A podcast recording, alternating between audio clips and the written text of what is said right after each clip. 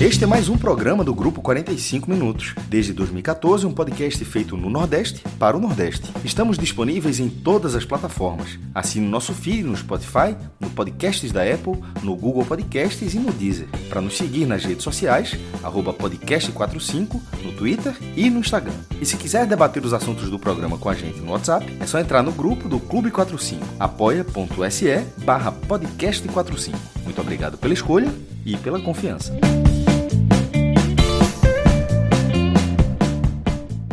Grupo do Clube 45, apoia.se barra podcast 45. Muito obrigado pela escolha e pela confiança.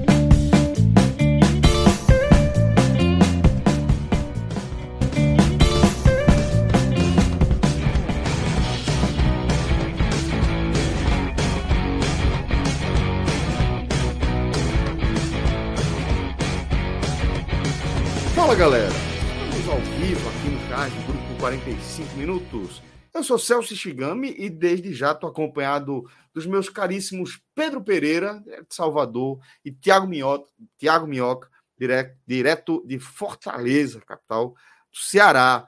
Tiago Minhoca, representante da torcida São Paulina, que está aí ainda mordendo as orelhas depois da conquista do título inédito na Copa do Brasil. Difícil você catar aí um título inédito é, na prateleira de São Paulo. Foi isso que o São Paulo de Dorival Júnior fez ao vencer o Flamengo e fazer o Brasil feliz nesta tarde, domingo, na tarde da decisão da edição 2023 da Copa do Brasil. Mas aqui a gente vai falar de outros temas, a gente vai virar o nosso, é, nosso olhar para outras praças. Hoje a gente vai falar de Série A, e a gente vai falar da 24 rodada da elite do futebol nacional da edição 2023 aí da competição, tá? Do Brasileirão. A gente vai falar de uma rodada bastante importante e, de certa forma, até emblemática na caminhada dos dois times que a gente acompanha mais de perto aí no Brasileirão, né? O Fortaleza de Voivoda e também é, o time do Bahia. Né? Então a gente vai falar de é, o Bahia agora de Rogério Ceni, que vai ter é, um, um velho conhecido aí pela frente. Thiago Minhoca, tá, inclusive, trouxe um, uma estatística interessante aí para esse confronto que está se aproximando. Então, é o seguinte: é, antes de a gente mergulhar na nossa pauta, vou só agradecer de coração a toda a comunidade de apoiadores dos nossos das nossas campanhas, tá? Do nosso projeto 45 minutos. A galera que vai lá no Apoia-se e escolhe uma das nossas campanhas lá para financiar de forma recorrente. Você pode ter certeza que essa grana continua sendo essencial para que a gente continue tocando aqui a nossa cobertura do futebol do Nordeste, tá? Então, se você está acompanhando a gente no formato de vídeo, seja ao vivo ou depois recuperando nossa programação aí no YouTube, você pode apontar sua câmera de celular aqui para esse QR Code que está abaixo do nosso querido Tiago Minhoca, o campeão do fim de semana e você vai apoiar diretamente o nosso projeto e quebra você também vai fazer parte da comunidade mais animada do Brasil, velho, a galera do Clube 45. Um beijo a todas e todos que estão nos acompanhando aqui ao vivo, um beijo a todos vocês que estão também nos acompanhando, é, recuperando a nossa programação, tá bom? Dito isso, vamos sim bater o centro e começar a falar da 24 rodada da Série A. Como eventualmente a gente vai ter que olhar para frente quando for falar do Fortaleza, olhar para a Sul-Americana, para o confronto contra o Corinthians, é, a gente vai começar falando do Bahia. Pedrito, seu Bahia está lhe deixando aperreado e dessa vez entrou no Z4. Sempre que um time entra no Z4, eu, eu gosto de ressaltar, é algo comum já é, consolidado no público que acompanha a nossa programação e em todos nós que, que, que enxergamos a análise dessa forma, de que é, não é somente você cair uma posição, não é como se você caísse de 15 para 16. Você entra numa zona onde a gravidade ela é mais cruel. É mais difícil, você tem que fazer um esforço maior para sair daquele fundo. Tudo fica inflamado. Todas as zonas que estavam doloridas passam a apresentar um quadro de inflamação. Então, por isso, é importante ter bastante atenção nesse momento em que o Bahia volta a entrar na zona de rebaixamento. Então, por favor, meu caro Pedro Pereira, conta para gente o que esta ferramenta que você é, elaborou e continua alimentando traduz para gente. Celso, boa noite, Minhoca, todo mundo que está ligado. Já deixei aí na tela que mostra graficamente a entrada no Z4, né? É uma tabelinha aí de, de posição, classificação do Bahia rodada a rodada. E o Bahia até já passeou pelo Z4 nesse brasileiro, mas já estava algumas rodadas fora da zona, embora sempre próximo, né? É, sem conseguir respirar em momento algum. E agora, com esse jogo atrasado do Vasco, é, o Bahia volta a, a essa zona de rebaixamento, né? É, não dá para dizer que é uma novidade. É, eu acho que alguns jogos no Campeonato Brasileiro ele, ele tem o poder de mudar assim a trajetória, pelo menos durante certo momento, e muitas vezes isso é levado até o final do campeonato com, com uma certa crueldade. São marcos. É, exatamente. É, e, por exemplo, vou citar dois, dois jogos do Bahia esse ano que eu acho que são jogos desse tipo. Bahia 1, Goiás 1, no primeiro turno. Foi um jogo que moralmente o Bahia entrou na zona de rebaixamento, embora não tenha entrado depois, né? Os, os resultados foram ajudando e tal. E o Bahia acabou é, passando um bom tempo longe da zona, mas aquele resultado foi um resultado que mostrou: o Bahia vai brigar para não cair até o fim. E agora, esse Bahia 1, Santos 2, que foi um jogo assim. Clima na Fonte Nova era um clima de zona de rebaixamento. Né? Era, era o típico jogo de seis pontos, né? Pou, poucos jogos são né? de seis pontos quanto esse. 12 pontos, pois é. Quantos pontos você quiser? Porque você veja, né?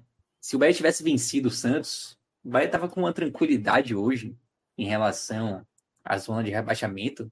Hum, não, não vou dizer que não é tranquilidade total, mas é uma tá segurança. botando muito, muito time né? entre ele e a zona de rebaixamento, né? Era, era outro. Exatamente, estava tava com 28 pontos ali, empatado com a mesma, mesma pontuação do São Paulo, embora o São Paulo tenha um jogo a menos. É, claro que com a ameaça do Vasco e do Goiás, do Goiás nem tanto, porque o Goiás já não, não vence algumas rodadas, mas o Vasco vindo de algumas, alguns resultados positivos, né? Seria uma ameaça de qualquer jeito, mas você estaria com relativo conforto, ainda mais tendo um jogo difícil agora contra o Flamengo fora de casa. Diga-se de passagem, só abrindo parênteses aqui, você falou que o Brasil ficou feliz com o título do São Paulo, né? Mas o torcedor do Bahia, eu vi muita gente ressabiada, tá? Porque havia um, uma certa vontade assim, que o Flamengo ganhasse. Exatamente. Não, não é nem, nem, não é nem por isso, é porque como o Bahia enfrenta o São Paulo agora, né? Ou o Bahia enfrenta o Flamengo agora, né? Existia aquela vontade de manter o Flamengo com o São Paulo e ainda com um clima ruim ali de vestiário. Embora, claro, o título fosse amenizar um pouco isso, né? É, mas um pouco, velho. Bahia, assim, tava... amenizar Oi? pra caralho. Um pouco não, ia amenizar. É, rapaz, é. É, só que o clima, o clima tá, tá meio tá tenso tá assim no Flamengo, né? E a avaliação que se fazia é que uma, uma derrota poderia resultar na queda de São Paulo, e aí você tem um treinador ali mais é, ajustado com o grupo e tal. E seria. Poderia ser pior, mas isso tudo é, é tese, né? Isso, tudo, tudo isso é teoria, a gente não tem como, como saber se é melhor ou se é pior. É, fato é que o Bahia provavelmente vai pegar o Flamengo aí com o São Paulo, não sei mas vamos ver se vai resistir até lá. Mas, de qualquer forma, um Flamengo sem título da Copa do Brasil e precisando do, do, do brasileiro para conseguir uma vaguinha na Libertadores, né? É, dito isso, voltando ao Bahia, como o Celso disse, na zona de rebaixamento ela, ela tem esse poder também de piorar e muito ambientes. Não que o ambiente do Bahia já não fosse bom, a, a Fonte Nova na segunda-feira estava num, num, clima de, de enterro assim depois do jogo. É, todo mundo entendia que era um resultado trágico, por, não só por você ter perdido três pontos, como, como também por ter dado três pontos a um adversário que poderia estar morto se o Bahia tivesse vencido, poderia estar totalmente enterrado. Traz muito o Santos de volta para a briga, né? Velho? Total, total. Vou até, vou até botar aqui na, na classificação, para a gente já, já ir olhando também. O Santos estaria com 21 pontos, o Bahia estaria com 28. O Bahia teria 7 pontos de vantagem em relação ao Santos e está apenas com apenas um ponto de vantagem nesse momento, né? Então é um resultado terrível. É, eu já imaginava que essa entrada na zona ia acontecer, porque o Vasco tinha dois jogos acessíveis, ainda mais vindo numa, numa fase boa. Pegou o Curitiba, o Curitiba tá naquele momento que parece que largou o campeonato já, não ganha mais ninguém, é goleado. É... O Vasco ainda tinha esse jogo atrasado com o América, que era um jogo até mais difícil. O América jogando em casa, um time muito melhor do que o Curitiba. É... Então, poderia até tropeçar, mas não era assim absurdo que o Vasco ganhasse, conseguisse sair do, do Z4. Então, não é uma entrada de zona de, a entrada do Bahia na zona de rebaixamento hoje, ela não, não me surpreende tanto assim. Eu já estava preparado para isso desde a derrota para o Santos. Poderia até ser que não ocorresse hoje, mas certamente ocorreria em breve. Tudo isso por conta dessa de, de jogos marcantes, né, como esse do Santos. É, então é isso. É, agora é ver como o Bahia vai reagir, né? Porque a gente sabe que o ambiente muda, vamos, vamos supor aqui que o Bahia estivesse com o Renato Paiva ainda, ia ficar um clima absurdamente ruim, o fato de ter mudado de treinador recentemente. Dá até uma certa amenizada no clima, porque você não tem aquela pressão ainda contra treinador. É, não há, obviamente, não há nenhum questionamento ainda em relação ao trabalho do Rogério Ceni. Claro que há alguma reclamação aqui, outra ali, mas nada que o pressione, porque também não há motivo, né? São, são dois jogos, afinal de contas. É, mas o clima com os jogadores, com a diretoria, não deixa de ser hostil, né? E é ver como o Bahia vai reagir agora com uma sequência de jogos que não é tão legal assim como era algumas rodadas atrás, né? O Bahia tinha uma sequência de, de três jogos contra equipes da zona de rebaixamento, aproveitou pouquíssimo essa, essa sequência que tinha, jogos importantíssimos para o Bahia, e o Bahia não conseguiu aproveitar, e agora vai ter adversários um pouco mais complicados. Eu vou até puxar aqui a tabela do Bahia para a gente falar não só do que passou, como também o que está por vir, né? A internet hoje está meio lentinha aqui, mas vamos lá. É, espelho, eu vou, é, assim, uma coisa que eu até recomendar, que eu até passei para Fred na semana passada, é escrever 2023 no lugar do nome do time. Porque quando você escreve 2023, facilmente você tem uma lista dos times só de 2023. Ué. Então, verdade, é uma... verdade, meu. Acabou, é. Fica uma dica bem aí. Bem observado. É, fica a dica, bem observado. Valeu. É, então, Bahia passou aí por essa sequência, né? Que tinha Vasco, Curitiba e Santos, com dois jogos em casa. Esse jogo do Vasco, por mais que o Vasco esteja em um processo de recuperação, era um jogo que o Bahia precisava vencer, um jogo de seis pontos também. E já foi trágico. Bahia conseguiu ganhar do Curitiba fora de casa, que obviamente pôde dar uma respirada naquele momento, um resultado fora de casa que estava demorando de vir e tal. E aí vem para esse jogo do Santos, com o Santos quase morto, e o Bahia consegue não só empatar, o empate já seria ruim, e o Bahia perde para o Santos aqui na Fonte Nova. E agora a sequência é a seguinte: Flamengo fora, Goiás fora, dois jogos fora de casa. O Goiás vai ser mais um jogo, um desses jogos assim de seis pontos. O Bahia está numa situação que não pode pensar, pô, fora de casa, talvez o empate sirva. Não, o empate não serve, tem que ganhar no Goiás. Tem que ganhar de qualquer jeito para ter um pouco de tranquilidade. E aí, dois jogos em casa contra Internacional e Fortaleza. É, o Inter, vamos ver aí como é que vai estar na Libertadores. Esse jogo, esse, esse jogo, Minhoca, você que, tem o calendário aí na ponta da língua, eu imagino que já seja depois da, da semifinal da Libertadores, não é isso? É, fazendo a projeção, e aí eu estou imaginando que eu consigo lembrar mais do Fortaleza, né, que eu acompanho mais. O Fortaleza vai ter, entre os jogos da Sul-Americana, o próximo jogo, que é contra o Grêmio, ou seja, o jogo do Inter vai ser agora, na 25 rodada, entre os dois jogos das semifinais da Libertadores, e a final vai demorar mais. A final, primeiro uhum. vem a uhum. final da, da Sul-Americana, e a final da Libertadores já é, acho que é no fim de outubro ali, viu? É no final de outubro. Uhum. Então acho que não vai não vai chocar aí com esse jogo. Claro, se o Inter chegar na uhum. final, pode ser que ele dê uma desfocada, apesar de que eu acho que no curto prazo o Inter ainda precisa de alguns pontos para dar aquela margem de segurança. Então, é. ainda vai ser um jogo onde o Inter vai estar tá possivelmente focado e sem poupar, né? Possivelmente. É. E assim, a, a campanha do Inter na, no brasileiro é bem ruim, né? O Inter passou alguns jogos aí sem vencer. É, é um time que faz um, um campeonato bem, bem abaixo do esperado, mas que está lá na Libertadores, né? E o Fortaleza é, que vai bem, tanto na Sul-Americana quanto na Libertadores. Então não são assim dois jogos que você, você classifica como fáceis. Nenhum, nem, nem Inter, nem Fortaleza você consegue falar que são jogos fáceis, né? e aí depois sai novamente para dois jogos fora de casa, contra Cruzeiro e Palmeiras. Então, é uma sequência assim, está longe de ser fácil, assim, sabe? Por mais que tenha esse Goiás aí, é fora de casa, os seis pontos. O que me preocupa no Bahia é a sequência, como o Bahia vai reagir pelo fato de ter entrado na zona de rebaixamento. A impressão que dá é que a sequência é tão difícil que o jogo com o Goiás ganha uma pressão extra, né, velho? Um jogo do Goiás que é para ser Isso. um jogo de, de, de, alívio, é, é no meio de uma sequência tão dura que deixa porra, uma pressão ainda maior, né, velho? É, o que acontece? O, o, grande problema é o seguinte: o fato de você ter perdido os pontos que perdeu, principalmente, principalmente agora, pegando os mais recentes contra Vasco contra Santos, te obriga a buscar pontos inesperados, né? Pontos difíceis. O Bahia vai ter que é, é difícil falar, mas tem, tem que ganhar do Flamengo no Maracanã, mas tem que ganhar. Porque a, a derrota foi, foi muito pesada, a derrota aqui na Fonte Nova. Então é preciso recuperar esses pontos em algum lugar. É. Porque se o Bahia só ganhar os pontos óbvios daqui para frente, o Bahia cai. Não tem, não tem jogos em que o Bahia faz, pô, esse jogo aqui, três pontos garantidos. Não existe isso. E até porque, uma derrota como essa para o Santos exige uma vitória de tamanho proporcional, né? É, e, e aí é um é. ponto que eu tenho que destacar, Pedro, rapidinho. Hoje é o melhor Flamengo para você enfrentar. O Flamengo de hoje é o mais propício para você realmente buscar uma vitória, até mesmo fora de casa. O Flamengo está com problemas.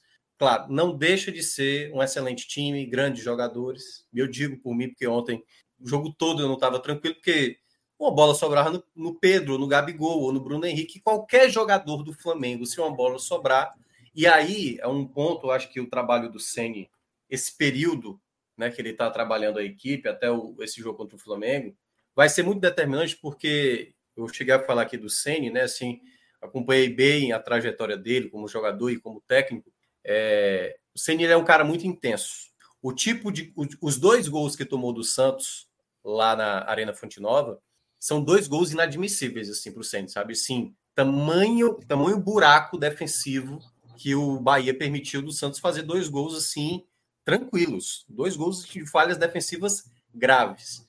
Então, acredito que o Ceni vai tentar primeiro dar espírito para essa equipe e o, e o, Bahia, se a gente olha os últimos anos do Bahia, analisando até mesmo a postura dentro de campo, com vários treinadores, muitas vezes é de um, um time que se perde, assim, sabe, durante o jogo, deixa escapar um momento mais propício. Então, nesse exato momento, eu acho que o trabalho do Rogério Ceni para esse momento mais delicado, né, dentro da zona de rebaixamento, é compreender a, de como vai poder jogar, como o Pedro até trouxe aí os jogos, né? Esses jogos fora de casa. Como é que você vai lidar com adversários que têm mais qualidade, como é o caso do Flamengo, como é o caso do Palmeiras, você tendo um confronto é, considerado direto de uma equipe que pontua, queira ou não, o Goiás, limitado ou não, com elenco bem limitado, comparado até mesmo ao próprio Bahia, é uma equipe que sabe jogar uma partida para pontuar. Ela até perdeu recentemente, mas é uma equipe que está sempre pontuando. Então, esse momento para o Bahia é lutar por cada ponto. Eu acho que o momento agora é o Bahia começar a ter um espírito, que eu acho que aí entra muito no perfil do que é o Rogério Senna, Celso e Pedro. É ser um time que seja mais aguerrido, sabe? Que é até uma postura que até ontem, por exemplo, olha que coisa, né? Os jogadores do São Paulo ontem, quando foram comemorar o título, tanto o Caleri como o Luciano, ressaltaram o trabalho do Rogério Ceni. O Rogério Ceni, quando teve o primeiro duelo dele contra o Flamengo, depois que ele saiu do Flamengo, jogadores também foram cumprimentar. Então ele, ele procura sempre extrair o máximo de cada atleta. Então esse período que ele vai ter para trabalhar, porque né, os dois jogos que ele teve, o período de um jogo para outro foi mais curto, é, eu acho que agora a gente vai começar a ver a cara do Ceni de maneira mais destacada no time, sabe? Cobrando mais, e aí isso pode gerar, não sei, vai depender também do grupo de atletas se comprar essa ideia, porque também tem essa coisa do treinador, do poder de convencimento do atleta, dos atletas, mas esse é um trabalho que ele vai ter que começar a colocar na cabeça dos atletas dentro de campo.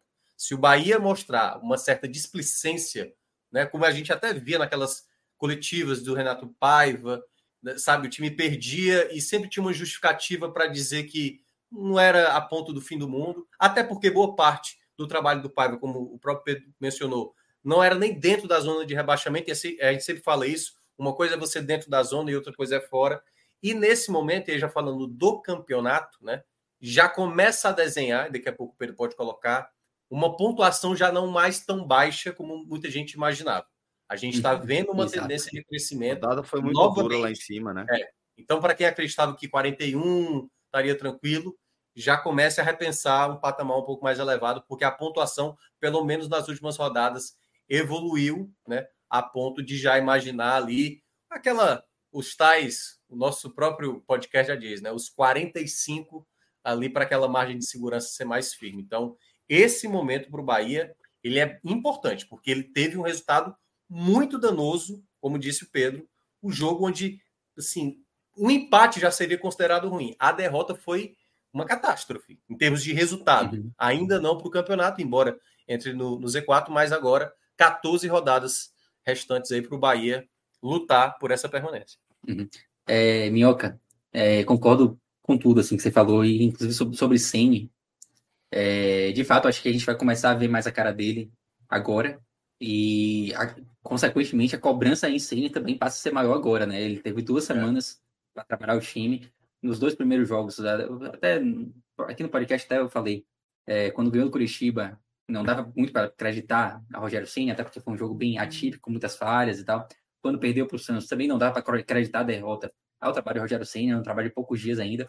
Agora, com dois, duas semanas de treinamento e vindo já de dois jogos, aí a cobrança passa para Rogério também, né? É, o time vai começar a ter mais a cara dele, o que é positivo, e se não der certo, ou se der certo também, é, tem um ônus e o bônus, né? Se der certo, vai ser pelo trabalho já desenvolvido, e se der errado também, é, a gente já vai poder começar a acreditar um pouco mais a, ao próprio Rogério, né? E só para falar um pouco aqui dessa, dessa tela que eu trouxe, é, o que me preocupa na tabela do Bahia é que, se a gente pega aqui do 15 para baixo, o Bahia já enfrentou todo mundo em casa. Tem mais nenhum jogo em casa contra as, essas equipes que brigam para não cair, né? E isso, para mim, é um ponto extremamente preocupante da tabela do Bahia. O Bahia está em frente ainda o Goiás e o América, os dois jogos fora de casa. O América já na reta final, pode ser até que o campeonato esteja até mais, mais definido no momento que o Bahia for enfrentar o América, pelo menos para uma das partes. É, mas é um fator que, que me preocupa muito.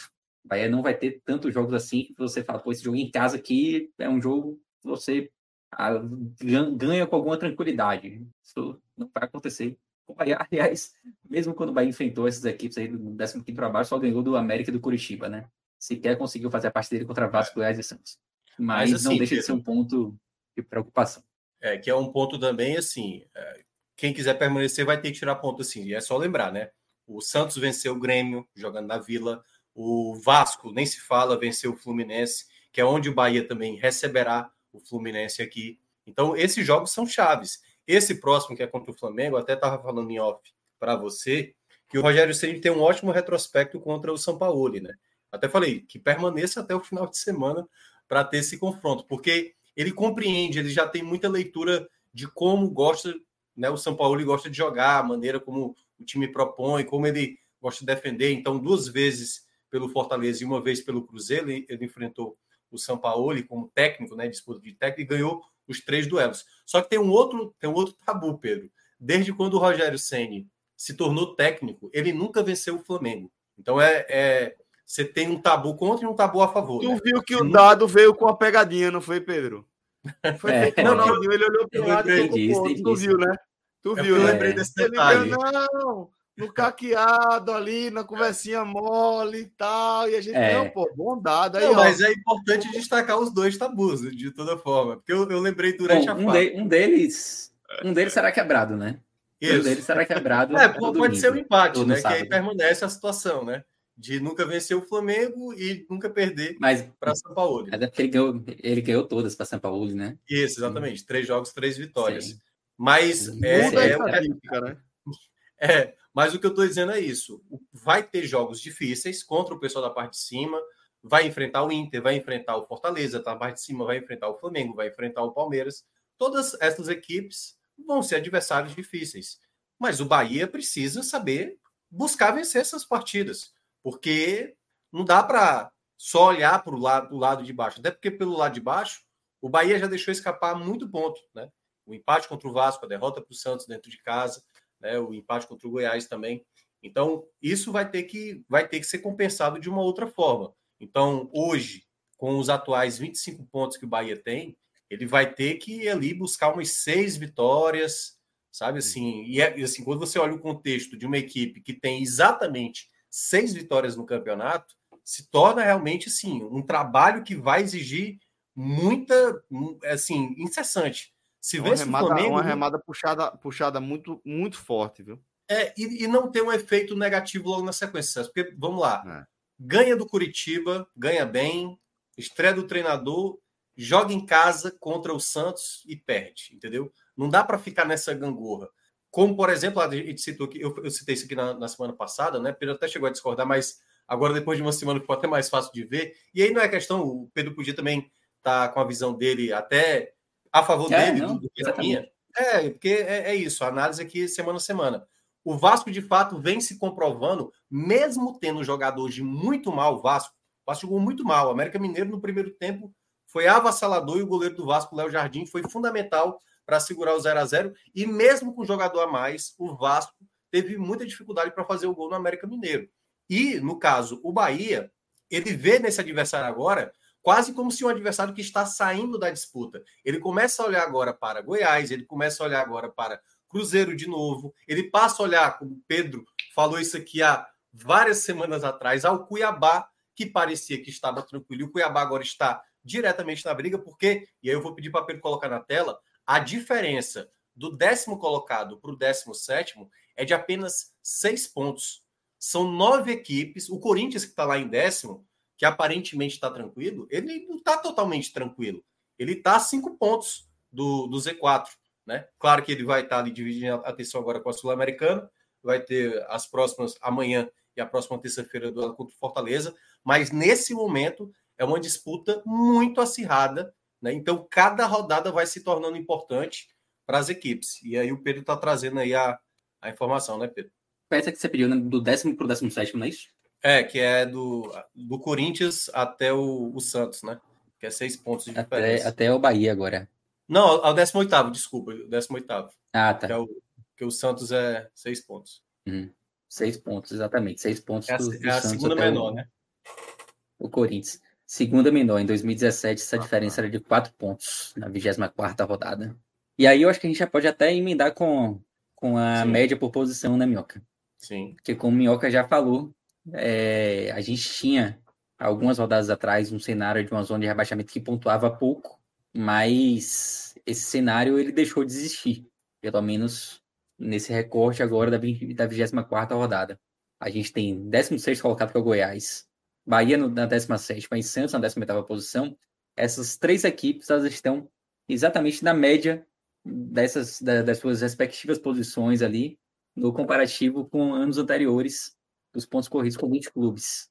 Isso leva a crer, claro que não é uma regra, ainda tem muito campeonato, isso pode mudar completamente, mas pegando esse recorte de hoje, nos traz aquela ideia de que a pontuação final vai seguir uma lógica, vai seguir, seguir a média de anos anteriores. E essa média mostra uma pontuação de corte ali na casa dos 42, 43 pontos. É, se esse cenário se é, continuar o mesmo, sem modificação, até o final do campeonato, a gente vai ter um campeonato, uma, uma tabela final da competição bem dentro dessa média. Claro que, como já falei, isso pode mudar de uma hora para outra. Isso. É, e aí, lembrando, né, hum. Não, é, antes de você sair da tela aí, eu queria até mostrar. Perceba, é. do décimo colocado até o décimo quinto colocado, todo mundo abaixo da média histórica. Então, essas equipes, que é, por isso que eu citei o caso do Corinthians, que é o décimo colocado. O Corinthians ele tem uma, quase como se fosse uma coisa meio assim, tranquila na cabeça dele, porque ele está em décimo colocado. Tem uma série de times ali entre ele e o Z4. Isso dá uma confiança. Mas não tem uma tranquilidade de pontuação. É por isso que muitas vezes essas equipes do meio, como a gente citava, o Cruzeiro, o Cruzeiro ganha do Santos, aí mas perde já o jogo seguinte. O Cuiabá, que parecia estar tá bem encaminhado, vem numa sequência muito grande de resultados negativos, há muito tempo não vence volta de novo para a disputa. Você tem o Goiás, que é exatamente hoje um concorrente direto do Bahia. Então, nesse momento, nesse campeonato, embora você tenha ali equipes que talvez tenha a possibilidade, né? O São Paulo com, com o título da Copa do Brasil e vai enfrentar o Curitiba na quarta-feira, tudo indica, né? O jogo vai ser ainda no Morumbi, vai depender da ressaca do time, né? Mas tudo indica que o São Paulo vence o, o Curitiba e vai ali para a décima colocação com 31 pontos. E aí eu acho que isso vai acabar desgarrando, assim também como o próprio Internacional. Se eu fosse hoje desse bolo de nove aí, que estão separados por seis pontos, dois deles hoje eu, eu colocaria como uma parte. Assim, tipo, acho que vai acabar, pode até ficar em 15, 16, mas não vai cair, que é São Paulo Internacional. Todos os outros, cada um no seu patamar, o Corinthians eu, eu vejo com uma ligeira vantagem, mas os outros, Cruzeiro, Cuiabá, Bahia, Goiás. O Vasco, você vê pela reação, talvez você já comece também a tentar tirar isso, mas todas mas, mas outras... não sai da briga, não. Não sai, exatamente. Porque, como eu estava falando hoje, hoje o América Mineiro, pelo primeiro tempo que fez, era para ter feito 2-3 no Vasco, com tranquilidade. Com tranquilidade. Teve um goleiro inspirado na noite de hoje. Então, assim, o Vasco ele vem numa boa recuperação, tem um fator torcida, que eu até tinha citado aqui, jogos em São Januário para o Vasco, enfrentando o Botafogo, enfrentando o, o, o, América, o Curitiba, vai ser como foi, né? Como goleou de 5 a 1 na, na rodada passada. Então, isso vai ser um ponto-chave para o Vasco para essa recuperação, porque eles conseguiram sair do Z4 pela primeira vez depois de muito tempo. Então, isso faz um efeito, obviamente, mais positivo para o Vasco. Mas basta que tropece e aconteça um contexto aí de cenário negativo, pode voltar de novo à desconfiança. Mas eu vejo esse cenário, sabe? Equipes com tendência de baixa, outras equipes mais preocupadas e um campeonato achatado aí nessa parte de baixo para definir quem permanece. Como é que tá o, o, o, o, próximo o bloco, esse bloco 5 aí do Vasco? Como é que tá, hein? Boa. Vou puxar aqui agora. 2023 aí, tá ligado? É, tá vendo? É, é. é porque a gente vai, vai em cada clube. Tá usando pouco o Power BI, o menino minhoca? É. Ah, uso muito, uso muito. É ferramenta espetacular. Isso aqui é. Pô, Olha aí, primeiro destacar aí o bloco 4 do, do Vasco, né? É. 13 pontos. Pontuação de quem tá brigando lá em cima. É, isso não é, não é pontuação Agora, do time de Z4. É a segunda melhor equipe do retorno, né? É, é porque esse jogo de hoje é, ele é considerado o primeiro turno ainda, né? Mas só tá atrás do é. Fortaleza. É a segunda melhor campanha do retorno é do Vasco. Uhum. É, e, e, assim, e a derrota foi para o Palmeiras, no jogo que, em que o Vasco impôs muita dificuldade ao Palmeiras, né? Sim, é um jogo sobre muita contestação da arbitragem. E se a gente pega os dois é. últimos jogos do bloco 3, já dá o quê? Dá 17 pontos, né? De 8, 6 com 8, 24, né? Ou seja, 17 pontos é. em 24 pontos, assim, só deixou escapar 7 pontos nesse período. É uma recuperação consistente, assim, do, do Vasco às vezes jogando mal, vencendo, como foi o América Mineiro, e às vezes jogando muito bem, como ganhou do Fluminense. Claro, o Fluminense também cometendo falhas, mas é a equipe hoje que, assim, é, vai ter esse duelo, né? É, que eu não sei o que, é que Pedro pensa. O fato de ter esse Santos e Vasco, se dá para dar uma abraçada já no Vasco, ou se ainda fica torcendo pelo velho empate ali. Claro, o empate talvez ainda seja o melhor dos resultados, né? Mas o é. vencedor é melhor logo ver o Vasco desgarrar do que o Santos acordando, porque o Santos conseguiu um resultado importante fora de casa, né? Contra o próprio Bahia. Deixa o gigante da colina. Não sei. Boa pergunta, Mioca. É, lógico, assim, o empate, sem dúvida nenhuma, é o melhor cenário. E se tivesse que ter um vencedor, eu não sei. Eu também não, eu também não queria assim. Eu daria uma abraçada no Vasco. Eu começaria agora Talvez. da seca de Cuiabá, Cruzeiro, Goiás. Essa seria agora a minha turma é, de secar. É Santos, assim, Goiás, Curitiba, Cruzeiro. É porque o Santos, o Santos ganhar do Vasco em casa. É só falar em secar que eu chego. Eu adoro secar. Não, e é especialista né, em observar isso. É, então, o Santos ganhando do Vasco em casa, o Santos ainda não sai da briga, né?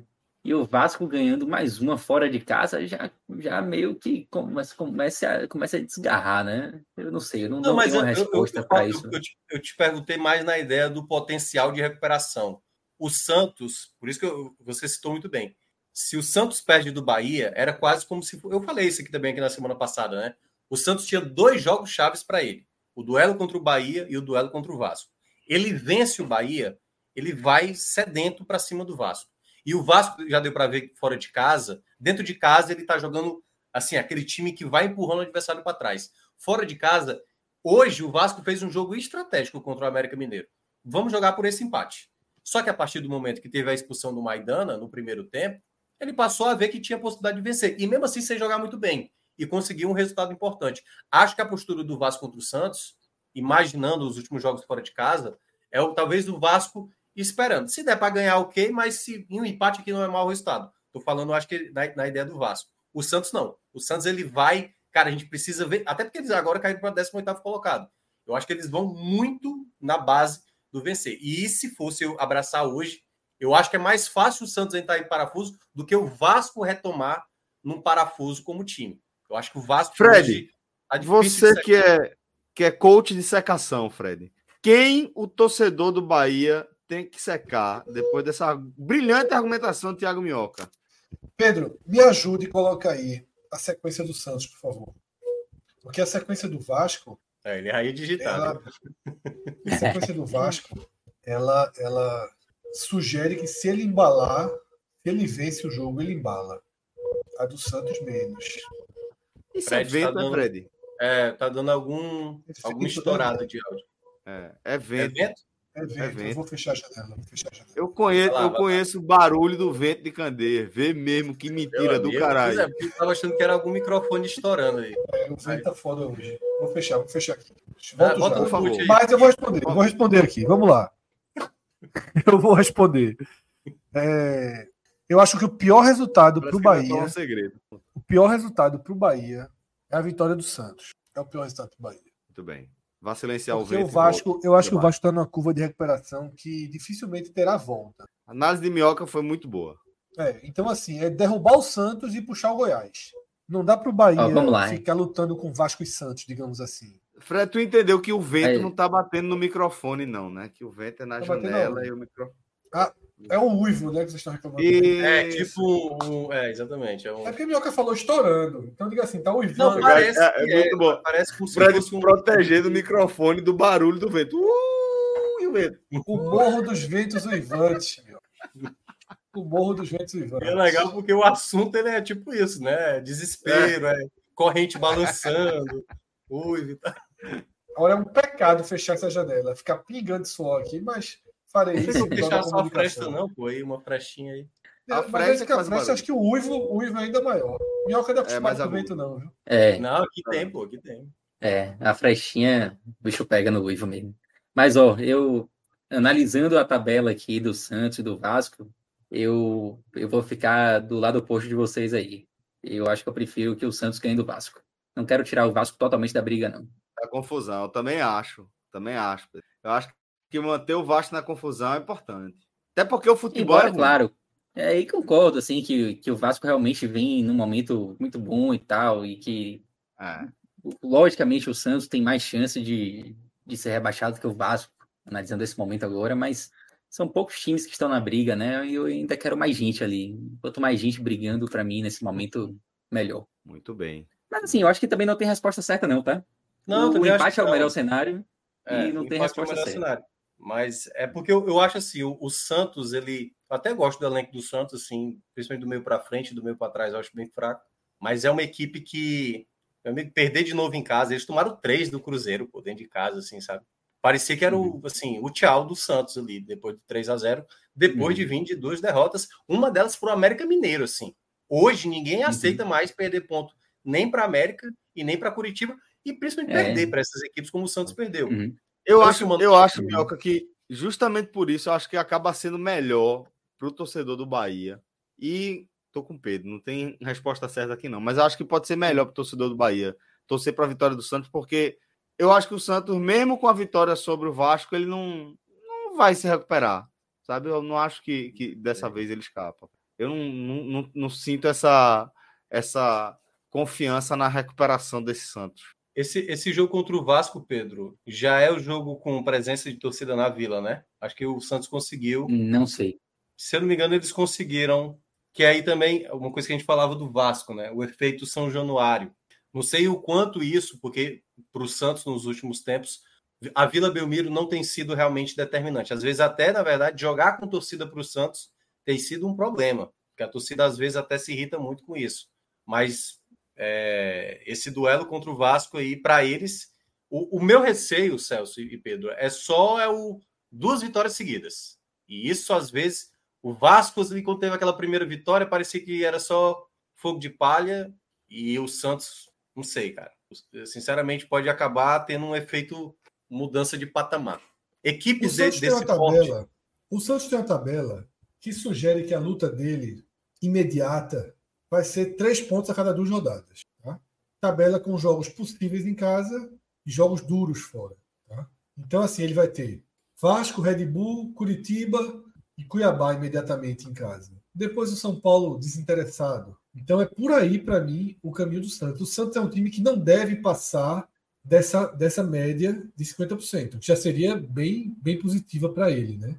Mas eu acho que o foco tem que ser muito imediato para o Bahia. Porque se o Bahia afundar na zona de rebaixamento, entrar em crise de vez, aí fica tudo mais difícil. Entrar na zona de rebaixamento, Cássio, por exemplo, ele supervaloriza. E eu entendo né, o quanto de peso existe você ser, a diferença de ser 16 para 17.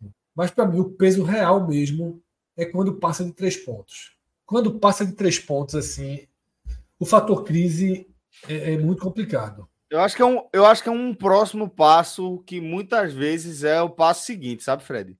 Mas eu acho que entrar na zona de rebaixamento, eu concordo com o Cássio nessa, nesse aspecto de que o, a gravidade é mais pesada por ali. É mais difícil de sair, tudo fica mais, mais complicado. Todo, todos os, todas as pequenas as pequenas dificuldades viram pequenas crises e isso vai se transformando num ambiente muito ruim. É, e só um ponto aqui ainda sobre o Santos, tá? Eu acho que um dos grandes pontos positivos dessa campanha do Santos é que ele conseguiu aproveitar boa parte dos confrontos diretos, né? Ele ganhou do Vasco no primeiro turno, ganhou os dois jogos, o Bahia, o Bahia deu seis pontos para o Santos. É, foi o único time do campeonato, inclusive, que deu seis pontos para o Santos, algo que só pode ocorrer ainda com o Vasco. O Vasco também perdeu no primeiro turno e ainda vai jogar no segundo, né? É, mas, diferentemente do Bahia, o, o, Santos teve um excelente aproveitamento contra esses adversários da parte de baixo. Na parte de cima, o Santos só ganhou do Grêmio. Foi a única vitória que o Santos teve é, dos times que estão na 14 posição para cima. Todos os outros, todas as outras vitórias do Santos foram contra os adversários diretos que o Bahia não soube aproveitar tão bem nesses confrontos. Eu queria, eu queria olhar duas outras equipes aí, que é a gente meio des, é, descaracterizava, assim como na disputa, o Cuiabá, que vem, e aí eu não sei se já são seis jogos, Pedro, se eu não me engano, sem ganhar isso. Eu Acho que vinha quatro essa derrotas. É melhor, essa é a melhor notícia para o Bahia, veja é, só. Foi o que eu falei no começo, Fred. Você não tinha é. chegado ainda. A melhor notícia para o Bahia é o Cuiabá ter chegado. É. Já está ao alcance, já está ali na, no. Exatamente. Como é que Galvão Bueno dizia na Fórmula 1? Já está no, no, campo de visão. Ele tinha uma expressãozinha, é, né? Já está no retrovisor. Olha o Bahia aí. já está no retrovisor do, uhum. do Cuiabá. É, o Cuiabá parou, parou de pontuar, né? né? O gráfico mostra. Estava acima da linha verde e agora já se aproxima da linha vermelha. É, são seis jogos com cinco seis derrotas jogos, né? e um empate contra o América em casa. É. O Cuiabá está muito nessa briga. O ponto conquistado foi pior do que as derrotas. Isso. E, é, e foi um jogo onde ele saiu perdendo por 2 a 0 e foi buscar um empate, porque poderia ter sido aí seis derrotas seguidas. Né? Então hum. foi Agora um jogo, sim. Assim, o Cuiabá hoje eu vejo assim uma notícia excelente para o Bahia, desde que o Bahia, hum. obviamente, né, volte a vencer. Agora sim, ele vai agora para uma sequência de cinco jogos com quatro em casa, né? E vale ressaltar que as derrotas foram para adversários da parte de cima, tirando o Atlético Mineiro que está no meio da tabela ali. Mas teve o Atlético, Atlético Paranaense, Palmeiras, Bragantino, Grêmio. Não foram, é, assim, jogos fáceis, né? É, tudo bem, mas é porque também a boa sequência dele foi aquela ali com cinco, cinco vitórias e um empate. Curiosamente, foi meio que um espelho, né? O, o Cuiabá, né? Antes dessas cinco derrotas e um empate, antes ele tinha conseguido cinco vitórias e um empate contra adversários pesados, Pedro. Contra o Flamengo, que a gente citou aqui, é. Né? Uhum. O Flamengo, da maneira como vem jogando, é o melhor momento para o Bahia enfrentar o Flamengo. Ganhou do Inter, ganhou do São Paulo, ganhou do Fortaleza. Então, nesse momento, o Cuiabá, ele tendo a tabela que tem, é Fluminense em casa, Cruzeiro em casa e viaja para enfrentar o Curitiba, que é o melhor dos adversários para enfrentar fora, né? Goiás uhum. e o Corinthians, assim, que também são dois confrontos diretos para o Cuiabá. Então, se o Bahia, se o Bahia não, não deixar o Cuiabá se distanciar, esse é um momento propício para trazer ele para a disputa. É. E o Curitiba largou, né? Curitiba largou é, o Curitiba e América. Sete derrotas seguidas. Não, goleada para Vasco. agora é trabalhar Bahia. que vem. Trabalhar. Aí é Curitiba trabalhar. virou a Minardi, né? É, é virou. virou. Virou Minardi. O América tá virando também, né? Tá, O América tá perdendo o interesse em reagir. É. Não, eu até. Aquele, eu, eu aquele 2x2 já citado aqui, sabe? É. Aquele 2x2 foi uma porrada muito dura. Sim das pretensões do América de reação. Não, e, e hoje, Fred, como até citei, assim, jogou é, melhor do que o Vasco. Jogou é, melhor do que o Vasco. O primeiro tempo era para ter dado a América fácil, né? Sim, tava 10, 10 a 0 finalizações, assim, era o um massacre do América contra o Vasco. Mas Não, são é, duas você equipes... Veja só, as boas notícias para o Bahia, claro que essa segunda-feira esse programa é o programa do da pior notícia para o Bahia dos últimos tempos em relação à tabela. E essa notícia ela foi causada, obviamente, por aquela derrota inacreditável que deveria ter sido controlada de alguma forma, nem que fosse para o empate ali para o Santos. Aquilo ali foi abriu a porta do inferno para o Bahia. Porque a gente cantou, ali a gente cantou, a gente ia até fazer uma aposta que a gente não conseguiu, né? Colocar o Vasco ganhando os dois, a gente teria ganho aquela aposta. Foi. Colocar é. o Vasco ganhando os dois e o Goiás empatando ou ganhando o Flamengo, né? O Goiás empatou. A gente ganharia aquela aposta. E tudo aconteceu. Tudo aconteceu.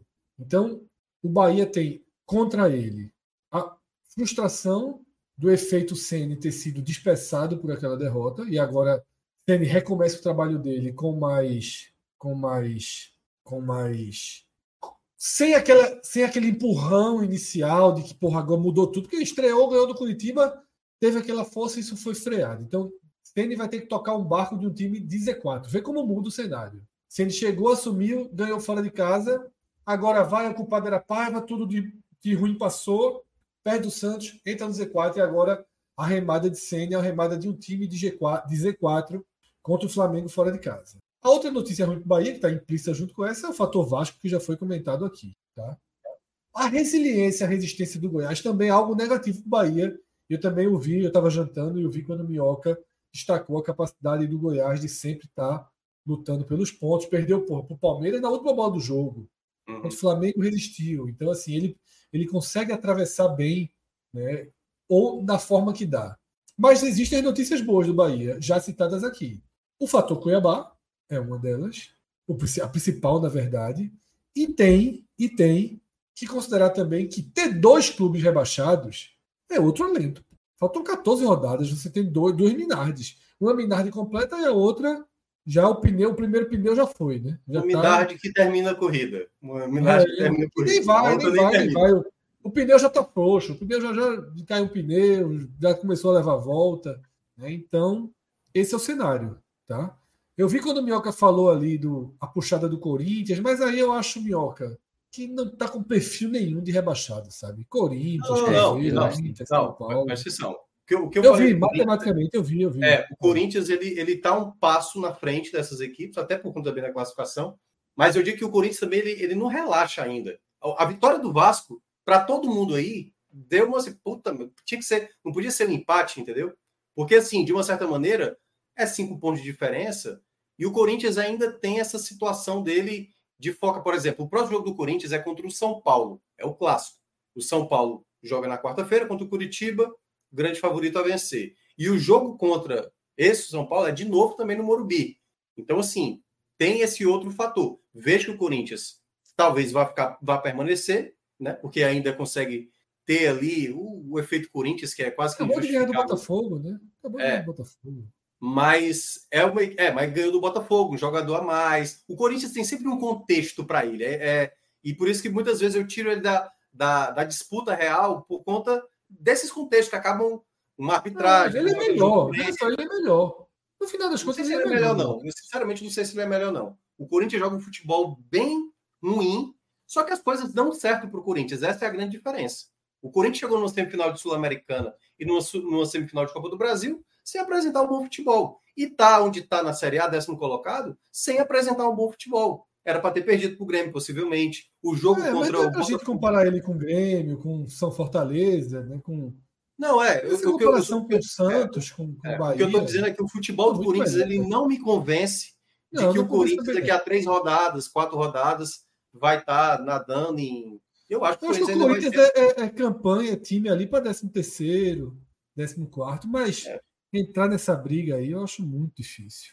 A não ser que a Sul-Americana siga em frente, né? Que ele surpreenda o Fortaleza. É, Fortaleza é favorito para o confronto. A não ser que ele surpreenda o Fortaleza, né? E consiga a classificação na Sula, perca o foco completamente e entre num, numa rota de desespero ali no final. Mas eu acho hoje, hoje hum, eu só enxergo, sabe, Santos, Bahia, Goiás, Vasco e Cuiabá. Eu só enxergo esses times. Cruzeiro não? Não, não, não. Acho que não. Não sei. Eu acho que o Cruzeiro porque... pode até entrar. Mas hoje. Ele tá dizendo hoje... isso desde a segunda rodada, né? Tá. Não, não, é porque assim, ó. É, eu, mas, eu... mas, mas tá cedo ainda para tirar ele da é. briga. Eu destaquei um bloco de nove aí, certo? Do Corinthians até o Santos, certo? Esse, esse bloco de nove. Eu acho que vai ter, como eu falei, eu acho que São Paulo e Inter vão sair dessa disputa. Eu acho que o Corinthians é exatamente o terceiro que vai Oito. acabar saindo dessa disputa. E pode ser que o Cruzeiro saia também, tudo mais. Mas o que eu estou dizendo é que nesse momento, nenhuma dessas equipes está tranquila nas próximas quatro o rodadas. Objetivo dela é não consiga o objetivo fazer o é efeito do Vasco. Entendeu? O Vasco, por exemplo, está em ótima recuperação. Se não ganhar os próximos dois jogos, volta de novo o mesmo problema. Então, enquanto quem é que está tranquilo mesmo? Do, do Atlético Mineiro para cima. Esses aí já permaneceram, tranquilo. Todos os outros, o São Paulo, mesmo campeão e com boa oportunidade de, de permanecer, que é o que importa para o São Paulo agora, ele tem que fazer os pontos dele. Se ele empatar com o Curitiba, opa, vai ter que agora, vamos ter que agora jogar sério aqui a Série A, né? Para garantir pelo menos a permanência. Então. Ô, galera, vamos. Tá... Perdão, Minhoca, mas concordo. O bloco acho que Não, tá é bem, isso, é bem amarrado aí, de fato. Vamos agora, vamos agora é, dar uma olhada na parte de cima da tabela, que também tem é, uma rodada importante do ponto de vista desse, desse bloco aí da competição, porque foi uma rodada de pontuação muito alta, né? Das equipes lá de cima, que deixa o Fortaleza numa situação é, de ter que ter uma performance melhor até do que poderia prever numa, numa visão mais otimista, né? É, assim, tá muito alta a pontuação. Eu destaquei que acho que na semana passada também, que aí quem tá do, do Atlético para cima, né?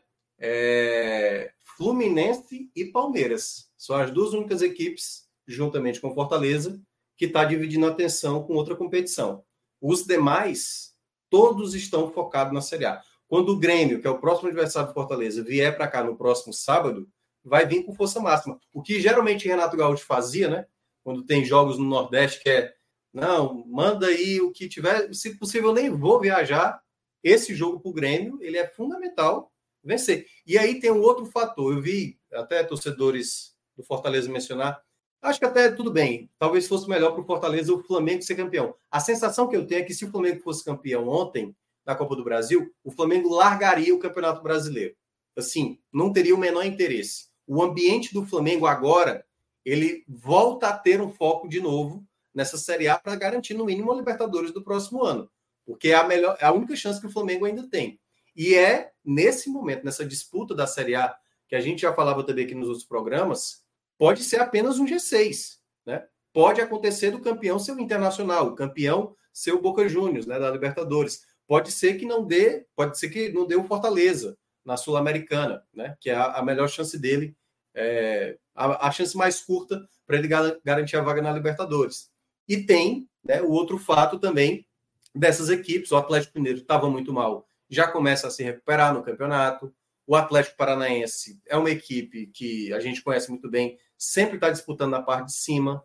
O Fluminense, né, que é uma equipe também que está disputando a Libertadores, sempre consegue um resultado e conseguiu um resultado diante do Cruzeiro na última rodada. Então, essa rodada para o Fortaleza, olhando para a Série A, esquecendo um pouco a Sul-Americana, é uma rodada onde, nesse momento, e aí dá para ver pela tabela do Pedro, a pontuação ela está sendo a maior registrada na história para o nono colocado. Nunca tivemos o um nono colocado com 37 pontos, com 24 rodadas disputadas, e a maior que se iguala ali com 2019 e 2020, de um oitavo colocado. Lembrando, 2019, o sexto colocado fez pontuação de quarto, que foi 63 pontos em 2019, que é uma pontuação muito elevada. Quem quiser ganhar uma vaga aí de Libertadores direta, ou seja, para a fase de grupos, vai precisar fazer na, na casa dos 63, 64 pontos, possivelmente. Agora, quem quiser vaga de Libertadores ali pré, como Fortaleza conseguiu, por exemplo, quarto lugar em 2021, que foi 58 pontos, essa é a menor pontuação da história de um quarto colocado. Então, esse momento para o Fortaleza, sabendo que ele está dividindo essa atenção com o Sul-Americana, ele sabe que na base de mais umas oito vitórias, para tentar ter uma segurança. Que aí daria. Não, oito vitórias. Não, já exagerei, né? Umas sete vitórias. Que aí daria 59 pontos. Acho que já dá para pensar numa Libertadores, no mínimo pré. É, a, é... pontuação média do, do, sétimo é de 57 pontos. É, e a gente está vendo justamente que a, o ponto alto da, da tabela, do ponto onde as, as pontuações estão mais elevadas, é justamente aqui nesse recorte da sétima, oitava posição, onde vai se definir justamente o corte da, da pré-Libertadores, né? Então, a tendência hoje, pelo que a gente vê aqui, é de uma pontuação mais alta, justamente nesse, nesse corte da pré é, seja, seja ele no, no, G6 ou no, no G7. É, e engraçado, né, que a tabela é bem definida, né? Você tem a parte de baixo, a parte de baixo ali, né, até a décima posição, e a parte de cima com um buraco enorme, gigantesco aqui de sete pontos entre o Atlético muito, Mineiro muito, muito, e o Corinthians. É, o Corinthians está mais é, perto do 17 do que do, do nono, pô. É surreal. Maior da história, inclusive. É, do nono pro décimo. É isso mesmo. E, e colocou. A maior pontuação, a maior diferença era de dois pontos. Hoje é sete. Hoje, é, hoje tá, é tá, tá, dividido no meio o campeonato. Um com nove e um e é, com dez. E é, e é uma diferença que vem subindo rodada a rodada, né? É. Na vigésima rodada, os times estavam com a mesma pontuação. É. Na nona e na décima posição. O Fortaleza, Pedro, vem com bons resultados nos últimos jogos. Só que a diferença é que ninguém em cima perde, assim. Atlético Paranaense, Bragantino, Fluminense. Se perde é um jogo aí nos últimos jogos. Então o campeonato nesse momento ele está bem dividido mesmo. Então está bem dividido. Pois bem, ó. É, mas Minhoca, você você foi muito certeiro, muito objetivo também quando falou que falando esquecendo rapidamente a Sula, porque é só rapidamente mesmo que a gente tem condições de esquecer um jogo desse tamanho para a história do Fortaleza, já encarando o Corinthians amanhã, né, nessa terça-feira aí, pelo jogo de ida da semifinal da Sul-Americana. Então, vamos projetar, né, o que é que o Fortaleza tem pela frente aí é, em São Paulo, a partir inclusive né, dessa, daquela, daquelas imagens que circularam da festa espetacular ali do, da torcida do Fortaleza no embarque do time, que deixou não só os jogadores, mas todo mundo que acompanha uma imagem daquela fica impactado né, com aquele movimento, com aquela energia. Qual a tua expectativa aí, meu irmão? É, é, esse duelo contra o Corinthians, e aí se a gente for falar time por time, trabalho por trabalho, treinador, né? Acho que até peças de elenco. O Corinthians tem jogadores que acho até em algumas posições superior ao Fortaleza, mas no coletivo, no trabalho, no ajuste, na organização, o Fortaleza é melhor. Só que o Fortaleza tem que entender, por isso que eu citei o caso do Corinthians, né? Quando o Fred estava mencionando. O Corinthians, em vários contextos, as coisas acabam dando certo para o Corinthians. O Corinthians chegou na semifinal da Copa do Brasil e na semifinal da Sul-Americana sem ser a melhor equipe, eliminando equipes melhores do que ele, assim, bem, bem destacado, como foi o duelo do Estudiantes nas quartas de final, onde o Corinthians simplesmente conseguiu resistir até levar para os pênaltis. Então, esse duelo que vai começar amanhã, né? O Fortaleza tem um tabu de nunca ter vencido lá, jogando. Eu acho que vai ser de todos os confrontos que teve com o Corinthians até aqui, né? Esse vai ser o terceiro. Esse vai ser o jogo mais complicado do Fortaleza, porque no jogo da volta eu acho que o Corinthians vai ter uma postura mais, sabe, de esperar o Fortaleza mesmo, o Fortaleza vai estar em casa, mas esse duelo não. Diferentemente do jogo que foi no turno e o jogo do retorno pela Série A, esse vai ser o Corinthians mais motivado, até pelo que ele conseguiu nessa rodada.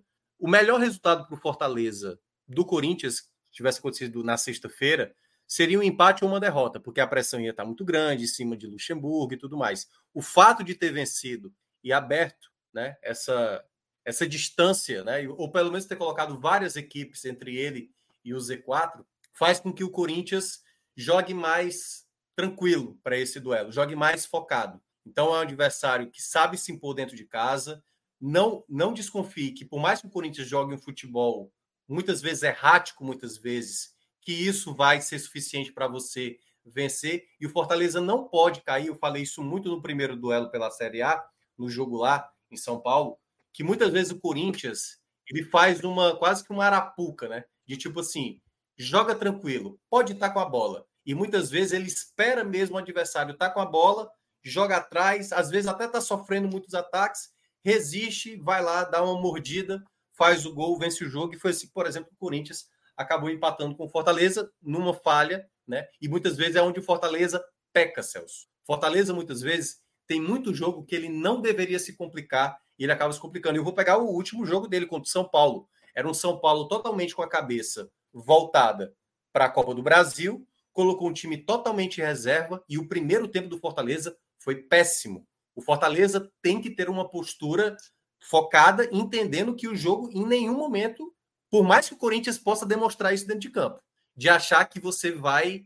Não, o jogo está tranquilo. O empate é bom resultado. Se puder vencer, vença. Se puder ampliar o placar, amplie, entendeu? Se o Fortaleza for achar que o Corinthians não é capaz, o Corinthians é especialista de mostrar, sou capaz, porque foi assim que eu cheguei até aqui. Então, é o time que eu mais respeito, de uma certa maneira, porque também é um rival, né?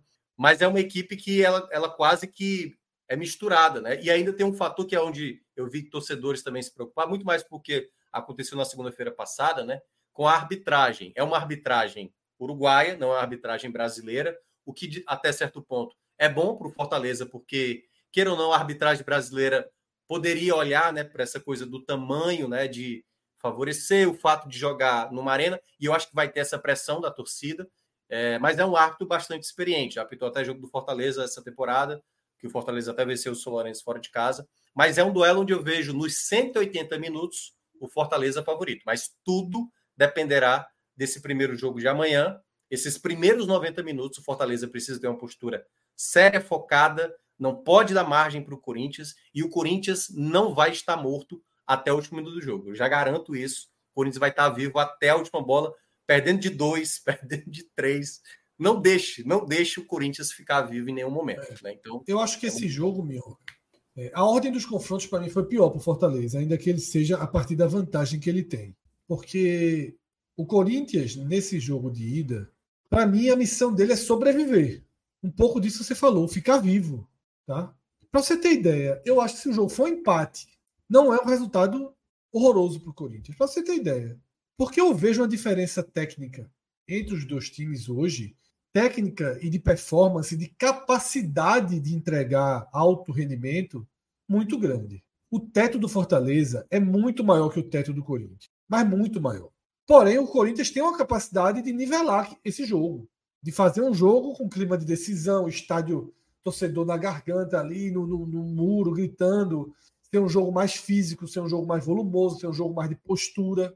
As grandes chances do Corinthians nesse confronto passam por postura, forma de desenhar o rumo do jogo. Porque se for por bola, o Fortaleza tem muito mais.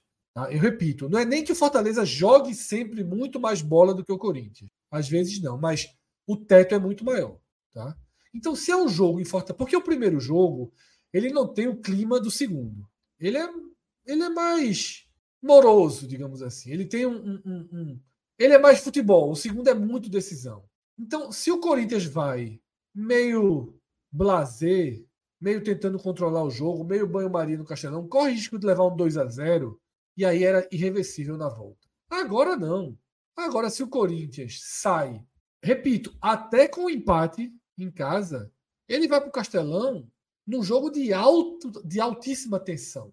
Não tem mais o banho-maria no segundo jogo. É um jogo de altíssima tensão, onde tudo se nivela. Eu vou dar um exemplo aqui que o Fortaleza viveu, que nós vivemos, estávamos lá. Fortaleza Esporte, a final da Copa do Nordeste de 2022. O teto do Fortaleza era muito maior do que o do esporte, incomparavelmente maior do que o do esporte. Tá? No jogo de ida, o Fortaleza foi melhor que o esporte. É claro que o esporte teve aquele momento de pressão e tal, na última bola do jogo, o Sport empatou, levou o problema para o Castelão e o jogo do Castelão foi dramático. Dramático. Né? Decidido num pênalti, com lances do, polêmicos, com toda a polêmica envolvida. Pode ser algo parecido. Pode ser algo parecido. Porque a final, ela é. Por si só, uma final já tem uma tendência de nivelamento. Qualquer final. Né? 90, você está 90 minutos no título. Nesse caso, desculpa, que eu sei que é uma semifinal mas qualquer qualquer você está você tá 90 minutos de uma decisão né? então é, eu acho isso tá? na minha visão é, passa por isso postura volume entrega física o Fortaleza tem que conter tudo isso igualar tudo isso porque o futebol sobe tá? muito bem mas muito bem é, eu acho eu acho de fato Fred que que tem esse peso realmente né a ordem dos jogos tem um fator, um fator preponderante. Por mais que eu acho difícil é, que, se, que a gente presencie algo perto de um, um blazer, uma coisa mais extrema, é, entendo que se for ter, vai ser justamente no jogo de ida. Né? No jogo de volta, certamente não. Jogo de volta, pressão total, chaleira apitando lá em cima. É, agora o seguinte, a gente tem, inclusive, é, uma, um pedido aqui, uma, uma solicitação. Daqui a pouco, quando o Pedrito voltar, a gente tentar cumprir essa solicitação. Enquanto isso, eu vou. Foi uma mensagem que a gente recebeu de Arinalda Gonçalves. Ela tinha pedido para a gente mostrar depois os blocos, o bloco, é, o quinto bloco do Fortaleza. Então, mais para frente a gente a gente traz só para a gente seguir só, aqui com. Só para repassar, são quatro jogos em casa, dois fora, que é contra Vasco e, e, Bahia. E só que tem um detalhe, né? Um deles que é o próximo jogo contra o Grêmio, em, em meio às semifinais. Isso. E a depender, né, se passar para a final da Sul-Americana, o jogo contra o Cruzeiro, se eu não me engano, que vai ser aqui, que é logo após o jogo do, do Bahia, se eu não me engano, é do Vasco. Não sei qual é a sequência, é Bahia ou Vasco primeiro. É Vasco Pode primeiro. ser. É, é, então pronto. É o jogo que vai ser, possivelmente, se o Fortaleza chegar na final, né? Vai ser o jogo adiado, porque é exatamente na data da, da final da Sul-Americana. Então, como a gente falou, né? O Fortaleza, quando, quando eu disse esquecer a Sul-Americana, é que é obviamente que ele tá pensando na Sul-Americana, mas é algo que vai dividir uma atenção. Chegar numa final de Sul-Americana, esses jogos antes da final, por exemplo, vão ser jogos difíceis, eu acho que para o Fortaleza. Dispersão absoluta. É, porque é tipo assim, todo mundo vai estar pensando, e se todo for campeão, mundo, e não sei o quê, mundo, e não sei o quê, sabe assim? O cara, cara colocar na... o pé na dividida é difícil, viu? É, exato, que aí o cara vai pensar, pô, vai ter a Recopa com o campeão da Libertadores, vai ter o duelo contra o campeão da Liga Europa. O cara vai começar a desenhar todo, sabe assim, a ideia do que o título acaba trazendo, né? Então, de uma certa forma. Já está projetando a, a, próxima, a próxima transferência. Isso, exato, exato. Pegar então, o Sevilha. É um, é um, momento. E aí, uma coisa que eu até já falei aqui, né? O Fortaleza ele, ele, sabe trabalhar, às vezes, internamente isso. Por exemplo, a presença de público ontem, lá no, no aeroporto, eu tenho certeza que o, todo mundo ficou encantado, né? Quem faz hoje Fortaleza, diretoria, comissão técnica e jogadores. Mas o Fortaleza não é um clube de tipo, sabe assim, de transformar isso num oba-oba, sabe? Ele, o Fortaleza tem. Tra... Não, todo o Fortaleza vem fazendo um trabalho muito sério, né, nos últimos anos. Ele sabe trabalhar, tipo, beleza, a gente sabe que a, o que a torcida quer, a torcida tá apoiando, agora vamos focar aqui no jogo, vamos esquecer essa coisa do, do favoritismo. Vai né? o deslumbre, né? É, exato. O des... Pronto, perfeito. O deslumbre, a palavra é essa. De opa, estamos numa semifinal. É, não demonstrou Vai jogar o jogo. E o Fortaleza é bem focado nisso. Ótimo, isso é essencial. É, agora o seguinte: a gente, é, a gente vai aprendendo, né, Fred? Sei lá, 10 anos nessa. Quer, quer, quer... Pedro chegou aí, se quiser matar logo. Pronto, vamos, melhor ainda. Pedrito, vamos, vamos cumprir aqui uma solicitação é, da nossa querida Erinalda Gonçalves. É, você pode, por favor, trazer aí o bloco de, dos próximos jogos aí do Fortaleza? Ela, ela sentiu falta e agora passou mais rápido do que deveria por aqui. Desculpe, viu, Ronaldo? Mas tá aí os próximos blocos, os próximos jogos do Fortaleza, como o Minhoca falou, Pedrito, a gente tem quatro jogos como mandante e somente dois Não, jogos dois como visitantes são em sequência, são sequenciados. Uhum. É. É, e é um bloco que a gente já vem pintando como um bloco excelente para Fortaleza, né? É. O bloco. É, alguns é, o problema é só a dispersão. O problema é a dispersão. Perfeito. Exatamente. Não é um problema, são, são quatro... só, a dispersão, a dispersão vem em troca de uma final de Sul-Americana. Então, acho que qualquer torcedor do Fortaleza assina. Assina essa dispersão. Já assina para o próximo ano. Hum. Já assina é. direto para o próximo ano essa, essa dispersão aí, na reta final. Seja, seja por onde for, pela Libertadores, pela Copa do Brasil, pelo, uhum. pela Sula. Mas, enfim. É... É, e outra coisa, o que eu queria falar é que a gente, a gente vai aprendendo, né? A gente vai ganhando a gente vai aprendendo os atalhos do campo. E aquele negócio, palpite, né? Quando é que você dá um palpite para o jogo? Amanhã tem Fortaleza, Corinthians e Fortaleza. E aí, minhoca? Quem é que ganha? E aí, Fred? É aquele negócio que você só entra para perder, né? Então, para a gente não fazer isso, vamos fazer, ver, decidir que se a gente for fazer um palpite, vai ser no Beto Nacional. Traz aí, Pedrito. Nosso querido Beto Nacional, traz para a tela.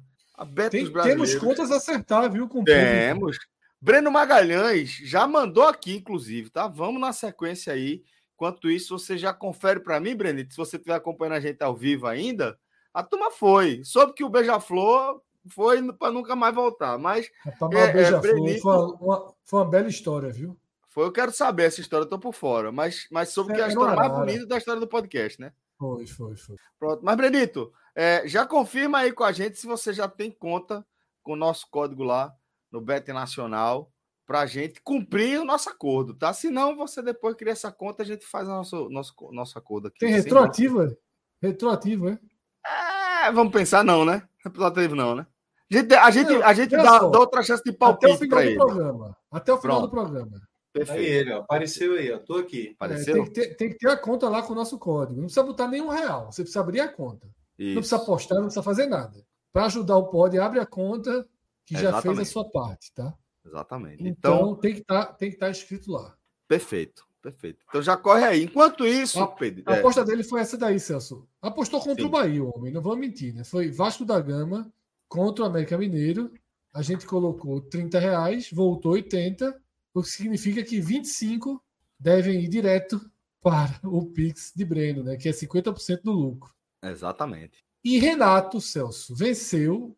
Renato tem que ver se ele está aí no chat. Renato deu aquela dica do Barcelona ganhar na estreia da Champions sem, sem levar gol. Né? E foi 5 a 0 tá? Depois a gente tem que achar Boa. essa aposta aí. Ela faz um pouquinho mais de tempo. Tá? Mas a gente ganhou essa passada. Mas foi segunda-feira passada que é. a gente fez. Dia 17. É, Renato não apareceu. Tá gastando por conta. É. Tá gastando por conta. Acha que foi. Depois vai mandar o boleto pra gente, a letra. É. Ele foi, eu acho que ele foi também 50, acho que é 25 também para ele, eu não lembro foi, bem, não. Foi, foi isso mesmo. Foi isso aí. Foi é? exatamente isso. Depois, então, ó, é, é só você, você é, Breno e Renato, se até o fim da live vocês não entrarem em contato com a gente. Aliás, peraí, calma, já ia fazer uma confusão. Breno tem até o fim da live para comprovar que tem a conta aberta já com o nosso código. Aí eu já faço o Pix aqui para você na hora, aqui, ao vivo. Já faço para você, chega na sua conta. E Renato, manda, se você não tiver, tiver com dificuldade, se alguém conhecer Renato, pede para ele enviar o um e-mail para a gente, contato arroba podcast45minutos.com.br, tá? Contato arroba podcast45minutos.com.br, que a gente é, faz essa, essa esse Pix para você. É, lembrando que Renato já comprovou. Pix, é. É. Renato já tinha comprovado que tinha conta. Renato já estava dentro, é. Renato já estava dentro. Só precisa aparecer para receber. Na hora. Exato. Quantos Breno tem aí, Celso? Tem 14, Fred. tem, um, tem um que eu tenho confiança que seja ele. Tem mais chance de que seja ele. Pô, aí, Breno, Breno entrou em contato aqui com a gente, ó. É, ele disse que abriu errado, não achou onde colocava o código, tentou falar com a central, mas avisaram que, tinha, que não tinha mais como trocar. Então, ó, vamos fazer o seguinte, Breno. O que eu vou fazer por você é que você vai ter direito a dar outro palpite, tá? Você vai ter direito a dar outro palpite aí, porque você deu essa moral pra não gente. Tem, tem família, não? Uma irmã, um primo. Arruma aí, Breno, até o final. Você Tem arruma... família, não, irmã. isso, isso, isso na quinta série dá uma confusão da porra, isso, Fred. Não, não, ai meu Deus. Esse Celso, Celso Bichão é, um, é uma cabeça voltada para o mal, assim, das maiores. Ele faz terapia, ele se trata. Você que está assistindo aí, saiba que Celso se trata, se trata para viver em sociedade. Para poder viver em sociedade. Celso aí, 93, era um monstro. Se a gente faz uma live dessa em 93, meu Deus do céu. Ai, meu Deus do céu. Olha, Celso, Lucas Bessi, a situação de Breno. A gente vai ter que. Vamos tentar arrumar uma reunião na Bet Nacional para fazer a, a, a, a, anistia aí da turma, pô. Muita gente Pronto. querendo colocar o nosso código, né? Vou marcar, vou marcar essa, essa, essa reunião aí com a turma do, da TI. A gente podia levar mas... uma lista. A gente podia levar uma lista, né? Porra, Lucas Bessi mesmo, que tá com a gente aí o tempo todo e tal. levar uma lista do perdão, né? Do perdão, de, de, a turma poder entrar com o nosso código. Pelo menos uns 10, 15 aí, a Bet Nacional pode liberar, né? Vamos conversar com a turma mesmo, para isso aí acontecer. Não é o forte da casa, não, porque uma vez entrou, não sai mais, né? Mas. É, difícil ali você. Difícil demais, claro. Abrir mão. Até porque já fica marcado, CPF e tudo. Exato, e claro que existem outras empresas que divulgam o Bet Nacional, que tem o código de abertura de conta. Mas assim, eu acho que alguns casos aí são bem. Vamos, vamos sensibilizar. Vamos, vamos, vamos trabalhar, na, trabalhar na, na, sensibilidade da turma lá. Um beijo para meus amigos lá do, da TI, um beijo para Nilton também da agência, galera craque lá. Então vamos lá. É, a gente vai vai é, esperar depois você mandou outra mensagem por aqui, Breno, a gente, a gente resolve. O seu caso vai ser resolvido, tá? De uma forma ou de outra. Mas de toda forma, lembrando, tá, Fred? A galera, que agora é assim: a gente vai ter esse quadro fixo na nossa programação. Sempre possível, a gente vai trazer é, essa, essa configuração onde a gente vai ouvir alguém que esteja acompanhando a gente ao vivo, tá? Para apontar uma boa oportunidade dentro, dentro da, da, das odds que aparecem lá, que estão sendo apontadas brasileiros, tá? Lucas Bess, inclusive, está tá trabalhando para que a, a, o palpite dele seja escolhido. Ele está dizendo que na aposta dele, é, gol do Havaí no primeiro tempo, sexta-feira. Por pagando 2,82. Dá uma sacada aí, Pedrito. Pedro Alves é o diretor da nossa, da nossa live, tá coordenando aí a nossa conta. Aí, que, que maldade. Ela vai pro mal, é. Na minha frente, bicho. Na minha frente. Que maldade. Não, mas ele só tá apontando aí essa oportunidade. Não, vai, não vai. Não quero nem falar, para não incomodar a turma da Super Não é primeiro gol Havaí, né? Não. E o pior, o Beto Nacional tá acreditando no esporte. eu, é porque, eu acho que é mais por conta que o Havaí tá dando motivo do que pelo esporte, certo? É. O Havaí tá dando muito motivo para perder o primeiro tempo, o primeiro gol. 3,62. Não, mas é o primeiro gol. Ah, é o primeiro, primeiro gol. gol. É. é, o primeiro gol. 2,82. É over 0,5. Over 0,5 no primeiro tempo que ele quer. Isso aí, isso aí, isso aí, ó. 2,82, esse aí. Essa daí. Vai fazer a dele. Não, calma. Só, só marca aí e depois a gente vê se, se faz ou não. Tá? Mas já deixa marcado aí. Se a galera der outro palpite por aqui. Eu gostei mais. Gente... Agora eu acho que não tá aberto ainda. Eu gostei mais da de Heitor.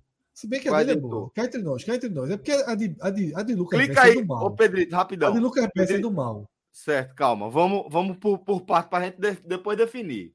Mas é, marca aí essa aí do Lucas Bessi nesse. nesse é, depois a gente apaga. É. Isso, depois a gente não, apaga. Não, não, pode marcar já Clica... lá. Pode botar já lá.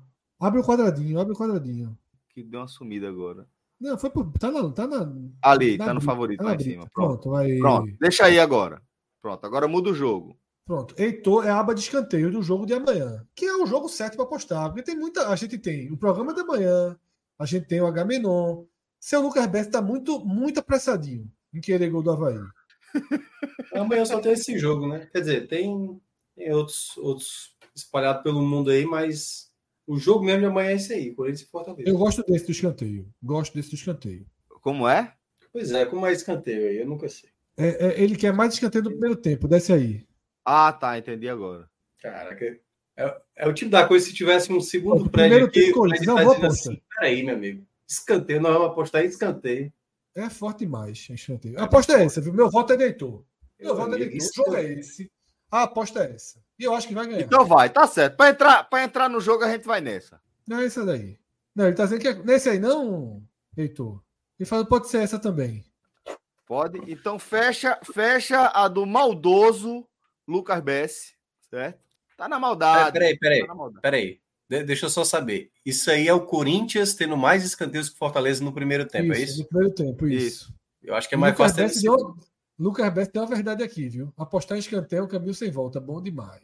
É, eu acho que a gente vai... curso, Sabia que tem curso só de escanteio? Como você apostar em escanteio? Um amigo meu fez não. um curso. Duvido não.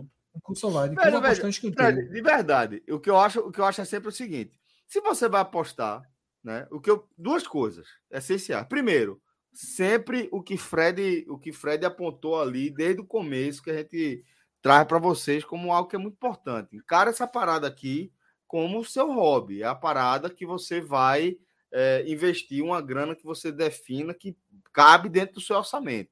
Aí é onde você está fazendo um hobby legal. Se você quiser ir se especializando, aí o melhor que você tem a fazer é estudar, é conhecer os caminhos e os atalhos que a galera que já, tra já trampa com isso já conhece há bastante tempo. Então, é famoso como que... tudo na vida, viu?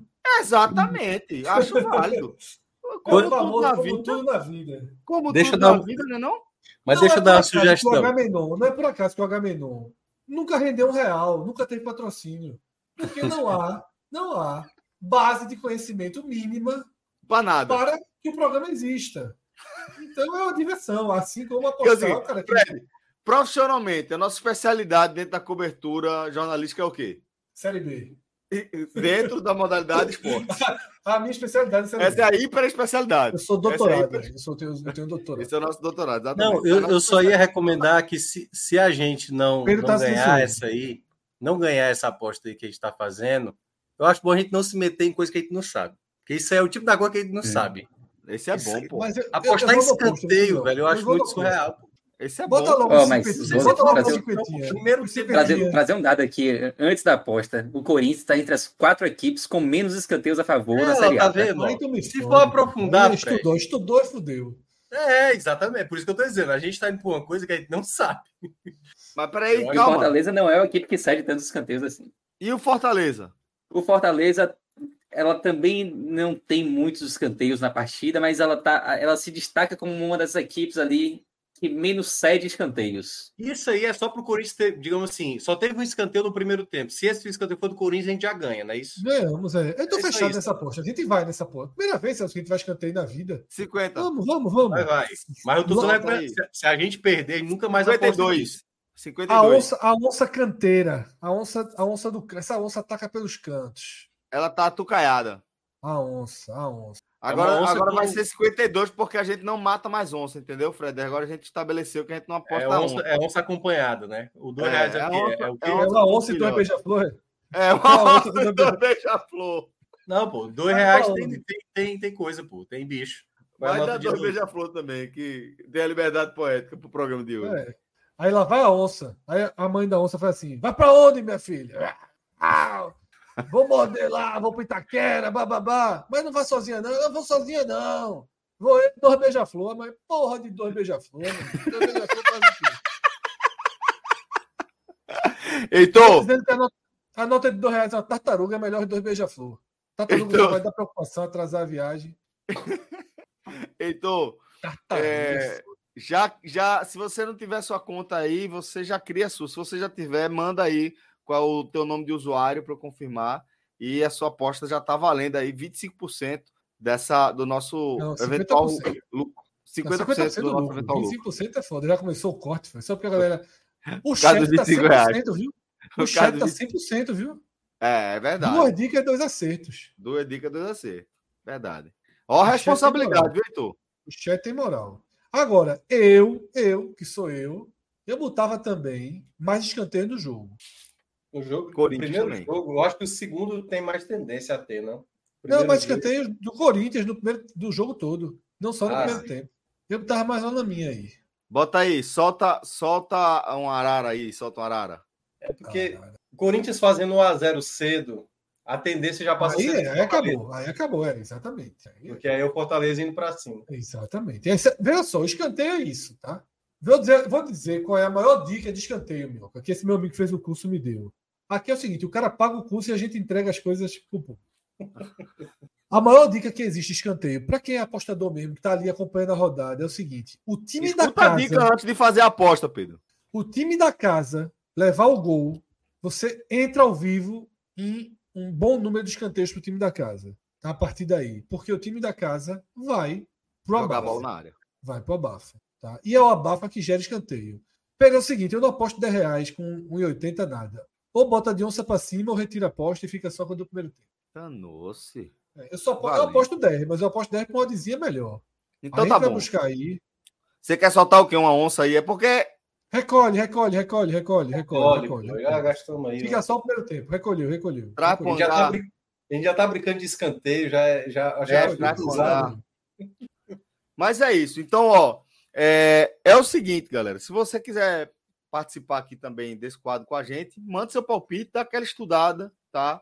Nas óticas, é sempre importante. Alguém tem que estudar. Também. A gente não estuda, vocês estudam. Uma dica muito importante aí para você, de fato, é olha a oportunidade, galera. Vai sacando aí, vai catando, você vai encontrar aí caminhos interessantes para que você possa fazer Breno, o seu palpite dar certo. Beleza? Invés de perder tempo falando no chat, vai abrir conta, meu irmão. Vai arrumar CPF aí para abrir conta para poder receber o teu Pix. Ai! Vamos embora, Pix, então. Só, o Pix do podcast é personalizado, viu? É com o Celso. O bonequinho é, do Celso. É, na hora. Ah, não, mas não tem mais não, não tem mais não. Tem mais não, é? Tem mais não, tem mais não. Mudar, atualizaram o, o, o, software do aplicativo do banco, aí não tem mais aquele, aquele é, avatar, não. Porra, era igualzinho. Até eu fiquei impressionado. Era igualzinho. Mas salvou a figurinha. A figurinha tá salva. Eu acho que tá, é verdade. Verdade. Talvez é porque eu, eu perdi um, log, um, um, uns arquivos aqui de, de WhatsApp, numa atualização daquela, memória cheia do celular, não, não atualizei, aí talvez eu tenha perdido. Mas deixa eu ver. Se tiver, eu já mando pra tu. Ô Celso, você soube que no programa hum. de sábado, já na, na, na alta madrugada, houve uma operação para salvar um arara? Coisa linda, rapaz. Coisa linda. Como foi? Qual foi essa história? Foi o seguinte, foi o seguinte. Chegou a dica do chat ah. Para botar três gols do Vasco nesse jogo de hoje. Três gols do Vasco. Aí a gente foi lá e apertou. 10 reais, jogou Arara. Três gols do Vasco no segundo tempo, meu amigo. Cacete, foi mesmo. A Arara já saiu condenado à morte. Um negócio triste, triste, triste. Aí a gente ficou, deixa aí na, na guerrilha, vai, não vai, vai, não vai. E o chat começou a colaborar para recolher Guerrilha Arara. do Araraguaia, né? recolher Arara. Né? A gente pediu a volta da aposta. Teve um prejuízozinho aí imediato, mas foi bancado pelo chat. Olha o Celso aí, ó, no Pix. O Pix de Celso, quando paga a conta. É. Isso era o banco, porra. Era, era oficial do banco. Era o Pix do então, banco. Quando, quando concluía o, o, Pix, aí aparecia essa parada aí. Já, já, já, já, Breno. Já, já, Breno. Isso aí, quando apareceu, no, quando apareceu no nosso grupo, isso era bom demais. Era saber isso era bom demais. era bom demais. Ó, rapidinho. E, tá, e, e Lucas Berto lembrou um negócio. Na hora que a gente foi, a gente não leu o chat. O chat é só assim, ó. Não, não, não, não. Nem não, nem não. Foi. Rodrigo, Celso, Rodrigo, no Waze, 0 a 10. Meu Deus do céu. Meu Deus do céu. É, é, é, menos que zero. Pode ser menos que zero? Aí a gente foi não, pro jogo. Veja, não é menos que zero porque ele tem instalado. Pronto, é um. É. A gente foi pro jogo. A gente foi pro jogo. Tava eu, ele, tá? O Rodrigo, ouvinte nosso. Aí Rodrigo manda mensagem. Aí Rodrigo, diretor, manda mensagem. Né? Rodrigo, nosso ouvinte, fala assim: Não, vocês estão onde, pô? Não. Tem, do, tem duas entradas. Entra pela direita. Beleza, beleza. Aí liga Rodrigo. Oito minutos depois. Cadê vocês, porra? Quem te olha lá, lá na esquerda, Rodrigo, lá no alto. Totalmente desnorteado. Perdido, chegou, perdido. Chegou suado. Nunca tinha visto o Rodrigo fazer um esforço na vida. Chegou pingando. O Rodrigo parecia que tava com guia quatro rodas na mão, tá ligado? Oxe, assim. horroroso no, no comando, horroroso. Irmão, resenha. Mas é isso, velho. Ó, é... Vai pagar, Breno. Breno arrumou aí, viu? Arrumou. Eu tô, eu tô procurando. Pelo nome aqui... foi buscar a mãe. Pelo nome foi buscar a mãe. Maria Dilma é nome de mãe, não é nome de irmã, não. Eu tô procurando aqui o, o nome de usuário. Super Dilma Beth. Vou botar a frente para escrever esse nome aqui. Se for irmã com menos de 12 anos, foi uma homenagem ao ex-presidente. Mas eu acho que é nome de mãe. É, ainda não, não, não, não deve ter sido aprovado o, o cadastro, ou talvez seja só um delay aqui do servidor, mas daqui a pouco a gente vai confirmando. Do contrário, eu confirmo com você até amanhã, mas você pode mandar um contato, um e-mail também para a gente lá no contato arroba podcast45minutos.com.br que eu resolvo isso pessoalmente com você, tá, Breno? Guilherme Stantini, Celso, ele deu a dica que foi aprovada, mas não ganhou nada, porque foi era a, chance que a gente teve se tivesse perdido com o Barcelona. Ele lembra aí, né? A foi. vitória de Sampaio. Ou seja, ou seja, a responsabilidade de Heitor só aumenta, porque até quem foi cortado da nossa lista de aposta acertou. Mas vamos lá, veja só, Guilherme, Guilherme, no próximo programa que ele tiver, ele tem o direito da pedida. Fechou. Fechou? Agora fechou, já foi. Fechou. É Mas se ele tiver amanhã aqui durante o programa de Fortaleza, no H-Menon, a pedida é dele. É certo já, é certo. E aquela postinha do Lucas Bessa a gente não vai fazer, não. Deixa aqui. que, que nosso querido Guilherme não faça ela também, é, só na fuleiragem. Deixa quieto, porra. Deixa quieto. Deixa os caras jogarem em paz, os dois times. Se mete Não é, pô. Deixa, deixa o Havaí em paz. Mas é isso, galera. Beto Nacional, a Beto dos brasileiros. Com isso, a gente vai fechando aqui mais um quadro onde a gente conta com a participação de vocês para deixar a nossa conta aí mais verdinha. Beleza? Vamos lá. É, agora a gente vai seguir com a segunda parte do nosso programa e eu vou deixar é. vocês na competente condução do nosso querido Fred Figueiredo. Assim, confio mais nele dirigindo, conduzindo aqui o programa do que na volância. Não, é, eu Pô, também pra caralho na volância. O problema foi o, o, o, o A lombada, né? A lombada que aparecia é, assim do nada, sem ninguém avisar, né? Foi, já foi uma só, uma só. E foi para ver se o cara estava ligado. Teve uma lombada, teve uma lombada. Essa, eu tava na frente. Fred, lombada de 50. Beleza, tô vendo. Aí era 55, 56. É de 50 lombada, tu viu, aí ele freia. Tô ligado, pô. Eu uso, eu uso muito aquele 10% que o Detran libera a tolerância. É, é verdade. Mas é isso. Ioca, pede o like aí. O Paulo Turão lembra bem aí, para dar o like. Chegamos Obrigado. a 20 mil. Chegamos verdade. a 20 mil, Celso. Verdade. Estamos aí a um quinto da caminhada para a placa. Um quinto da placa já foi. Um quinto Exato. da placa, verdade. Foi aí, velho. Vou, vou lançar uns, uns três vídeos click, clickbait aí para ver se arruma mais 20 mil. O negócio, o negócio, é verdade. O negócio é, é, é teve, teve um, um, um, a gente começa a acompanhar, né, na, nos, nos projetos da gente e é, teve um vídeo hoje que me chamou muita atenção. Devia publicar daquela, daquela resenha lá, Fred, de, de Lugano, pô. Que negócio maluco, velho. Tu viu? Cacete. É, o melhor do vídeo é a olhadinha que o cara dá. A olhadinha, pô. O cara olhou pra câmera de segurança, né? Quase riu, quase riu. Ele, ele sai como quem entra, né? É. Mas logo com quem, velho? Agora, não ficou claro que o cara recuperou o celular, porque parece que não estava mais com ele ali. Ele apoia é, pra cacete, não aparece o celular. É. É. E eu fiquei com a impressão que o cara que tá de chapéu do lado, atrás de Lugano, do lado direito, assim que começa o vídeo, ele tá, sendo, tá tendo alguma coisa subtraída do bolso traseiro. Ali é um festival. Ali é. Mas é isso, galera. Um beijo para vocês, bom programa. Vou seguir aqui na audiência e curtindo o meu musculare. Obrigado, viu? Simbora. Se eu tivesse tomado muscular, eu já tava. Eu, eu tava... Quando um, eu tomei muscular uma vez, eu fiquei aqui assim, ó. Eu tomei muscular com Red Bull. Bicho é foda. Ai, vamos embora. Ótimo Cadê programa. Cássio? Cássio, Cássio vê os não, é? Cássio não, Cássio tá liberado. Tem não, tá tô só brincando, tô brincando. Cauê é que sumiu, Cauê. Cauê sumiu, Cauê sumiu. Cauê down, Cauê down, Cauê down. Cauê, Cauê beija-flor. Se brincar, Cauê era o beija-flor. E faltou isso da história, viu? Para não dizer que não mandamos nada, botamos um real nos três gols do Vasco no segundo tempo, mandando beija-flor para lá. É isso. Mas é isso, galera. Ó, deixa o like aí para quem não, não deixou. Quem está chegando aqui pela primeira vez, está conhecendo o projeto, se inscreva no canal, quem não foi inscrito. Não paga nada. Você consome aqui um conteúdo completo que a gente faz sempre da Série A e da Série B. É um raio-x detalhado mesmo. E agora a gente vai abordar a Série B. Então, quem puder contribuir, fique à vontade aí. Quem estiver vendo no gravado também, pode deixar o like, a gente agradece muito. Vamos lá para a Série B, tá? Era a análise da rodada, ela era uma até ontem e ela é outra a partir de agora, tá? Até Havaí e Juventude entrar em campo, essa era uma rodada marcada pela derrota dos perseguidores imediatos ali, né? Perseguidores não tá, não conseguiram vencer. Você teve é, o Vila Nova, tá aí os, os jogos, né? O Vila Nova perdeu de Sampaio, tá? Você teve o Guarani perdendo do CRB. O Guarani já estava dentro do, do G4. É, G4 isso. Né? O Criciúma perdendo do Atlético. O Ceará, que era um perseguidor distante, né? mas eu nem conto muito esse bloco, né? eu falo mais daquele bloco inicial ali. Porém, porém, o 2 a 0 do Juventude contra o Havaí muda o foco da análise. Tá?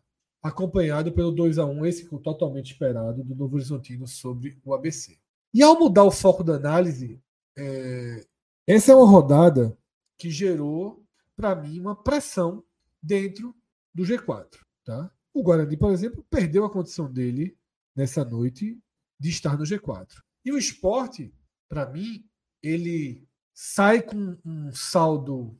Talvez um saldo negativo seja uma palavra muito forte, porque ele conseguiu golear né? Essa goleada ajuda no desempate, mas você gastar uma rodada em casa sem abrir de vantagem para o quinto me preocupa um pouco. Tá? Me preocupa um pouco esse cenário em que o esporte gastou um jogo em casa, mas não conseguiu dilatar sua vantagem para o quinto colocado. No caso específico do esporte e também do Vitória, ajuda muito. A próxima rodada tem uma compensação, que é justamente o duelo tá? do quarto contra o sexto e do quinto contra o sétimo. Então, há um, uma limitação de entrada e de pontuação no G4 nessa próxima rodada, porque o Guarani pega o Novo Horizontino e o Juventude pega o Criciúma. Tá? Isso dá. Isso quinto contra o terceiro, uma... né? Como é? Você falou quinto contra o sétimo, na verdade, na verdade é o é quinto na verdade, contra o terceiro. a classificação, né? É o, quinto, é o terceiro contra o quinto. É verdade, desculpa terceiro contra o quinto e quarto contra o sexto. Terceiro contra o quinto e quarto contra o sexto. É, o que gera proteção para o primeiro e para o segundo, né?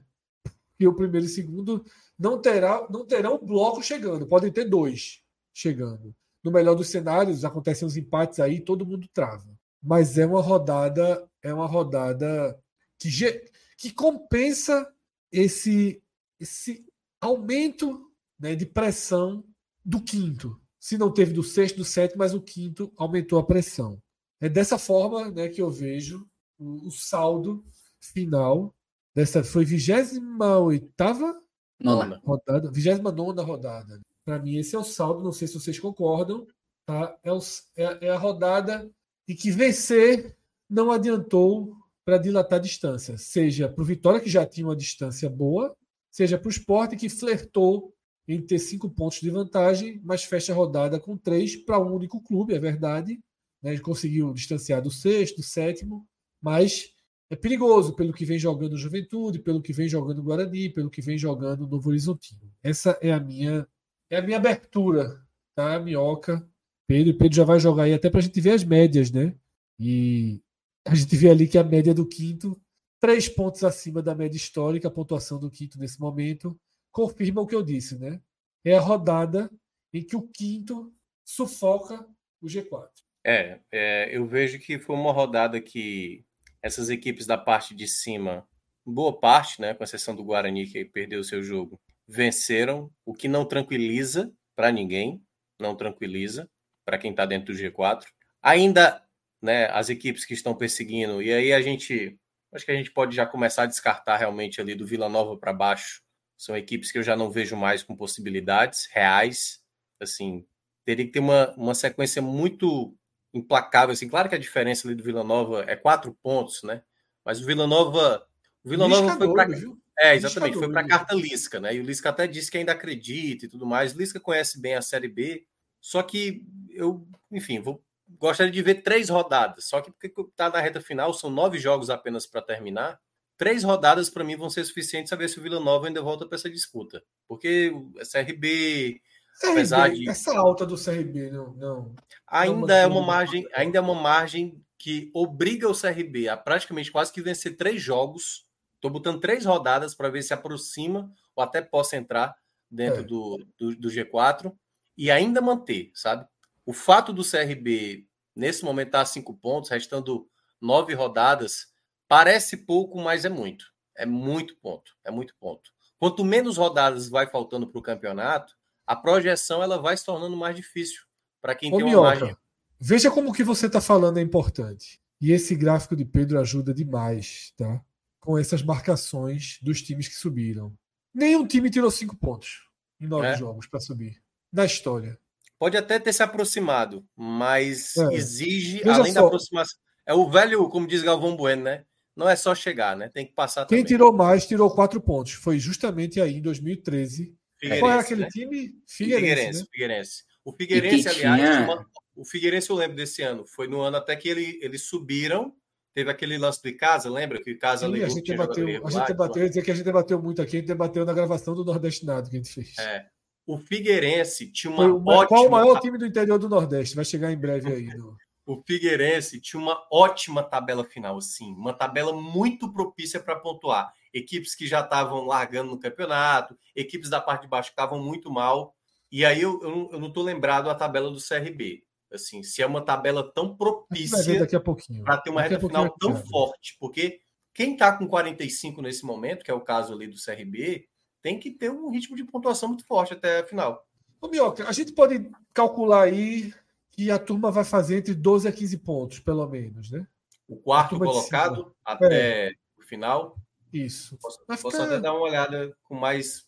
Você me dá três minutos para eu calcular isso. Pronto, porque se a gente pensar, eu vou dizer aqui, eu vou pensar em 13 pontos, tá? Vou ah. até ser 13 pontos. Obrigaria o CRB a fazer 19. É. Né? É um, são seis vitórias e um empate em nove jogos. Tem que ter um, tem que ter um desempenho elevadíssimo mas vem correspondendo muito bem o time, tá? Uhum. Vem correspondendo muito bem. A gente pode até ver também daqui a pouco a classificação do segundo turno, Pedro, para enxergar quem está nessa curva uhum. né, de, de, de, alta, né? É, eu, eu ainda não consigo. O CRB é o, é o, é o vice-líder do retorno. Olha, de, de 10, olha só, de 10 ele ganhou 6. Empatou 2. Ou seja, ele precisa fazer, nessa minha conta de padaria que eu fiz, ele precisa fazer o que ele fez nos 10 jogos. Porque ele tem 6-2-2. Tá? Para ter 20 pontos, ele tem 6-2-2. Ele vai precisar de 6-2-1. A missão é, é, muito próxima do que trouxe ele até aqui, né? É, a questão Me é que esse ritmo 4 aí, não é fácil, né? Me surpreende o Sport, Sport 4. A sensação Sport, era Sport, Vitória, Sport, Vitória, Guarani. Essas equipes estão pontuando, né? Estão na parte de cima porque estão é. pontuando. Estão pontuando no ritmo mais baixo do que é, os elencos poderiam proporcionar, no caso do esporte, talvez. Mas estão pontuando, né? Então, na parte de cima, por isso. Por mais que sejam. É, o, que o rendimento dentro de campo nem sempre é, corresponde à expectativa da torcida, mas os pontos estão vindo. Esses dois jogos que o esporte venceu foram importantíssimos para o esporte, né? colheu Apesar de toda a reclamação, é. mas a pontuação foi espetacular. É. Que inclusive, Pedro, é, só rapidinho, meu, que inclusive, Pedro, eu não sei, não nem lembro se você participou do último, acho que não. Não me lembro se você participou, que eu usei aquela expressão de colher os pontos. Mas, foi, mas participou, não foi que a gente foi passando o time a foi time? sábado, né? Foi, acho que participou, não foi? Não, eu acho que foi sábado, não?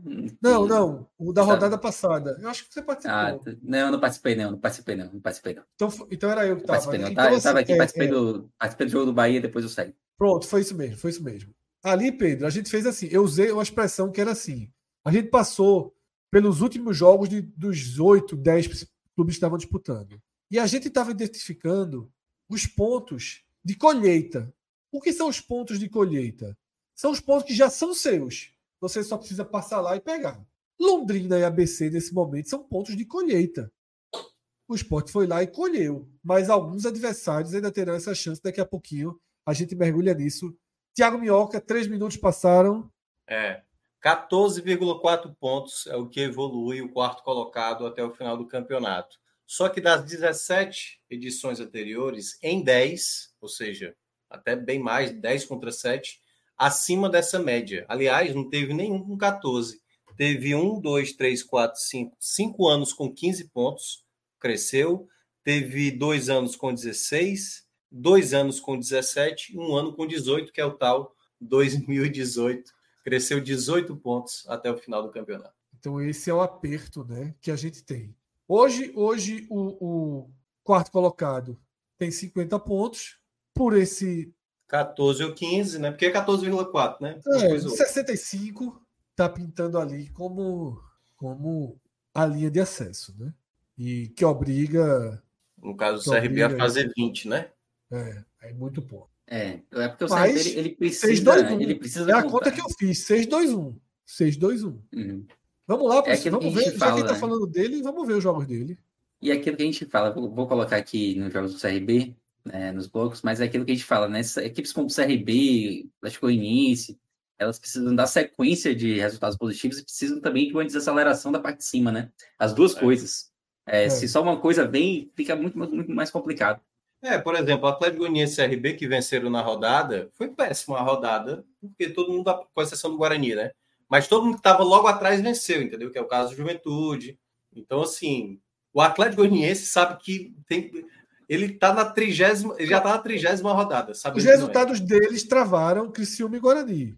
Isso. O Vila Nova ficou. Não, foi bom para eles. Só o Juventude escapou. Veja só, só o Juventude Não, eu escapou. sei, mas eu acho que para eles precisariam de mais tropeços. Não, entendeu? precisava. Veja só, a noite é. de segunda, é o que eu falei na abertura do, do raio-x da Série B. A noite de segunda mudou totalmente a análise da série. O 2 a 0 do Juventude na ressacada muda totalmente o prognóstico que a gente estava fazendo e aí a gente tem a tabela do CRB com o Mirassol fora, uma espécie aí de cartadas finais, né? Porque tá a gente tem a gente tem o direito de não acreditar e eles têm o direito de acreditar, né? Isso. Então, cartadas finais aí na mesa, grande grande jogo. Depois recebe o Ceará, que se ganhar do Atlético Goianiense, também vai manter o sonho vivo, aí vão cartadas finais. Ituano fora, um bom jogo. Criciúma em casa, Londrina fora. Aí, aí, começa, aí começa o momento que aí é isso. O CRB, eu acho que Cara, talvez no curto prazo. É, muito boa, é, é. curto prazo do CRB é para ele ter talvez a possibilidade real de brigar nessa reta final. porque ele conseguindo, desses três jogos que virá Mirassol, Ceará e Ituano, sete pontos. Sete pontos. De seis a sete, talvez. É, mas é porque, como você falou, tem o direito só de três erros, né? Que é dois empates é. e uma derrota aí para chegar no 65. Ele precisa não gastar derrota. Exatamente, exatamente. Então acho e a reta final é linda, viu? É linda, é linda. Mas é uma tabela muito boa. Muito boa muito mesmo. Boa. Ele tem que é, guardar. Não tem como descartar. Não, esse, não, tem, esse não tem como tirar o CRB, não. É, tem não. Para esse Havaí e CRB, por exemplo, que pode ser um jogo de desespero, de vida ou morte do Havaí, pode ser um jogo que fique pesado. Se ele conseguir não perder até aí, mas está muito no páreo. Está muito no páreo.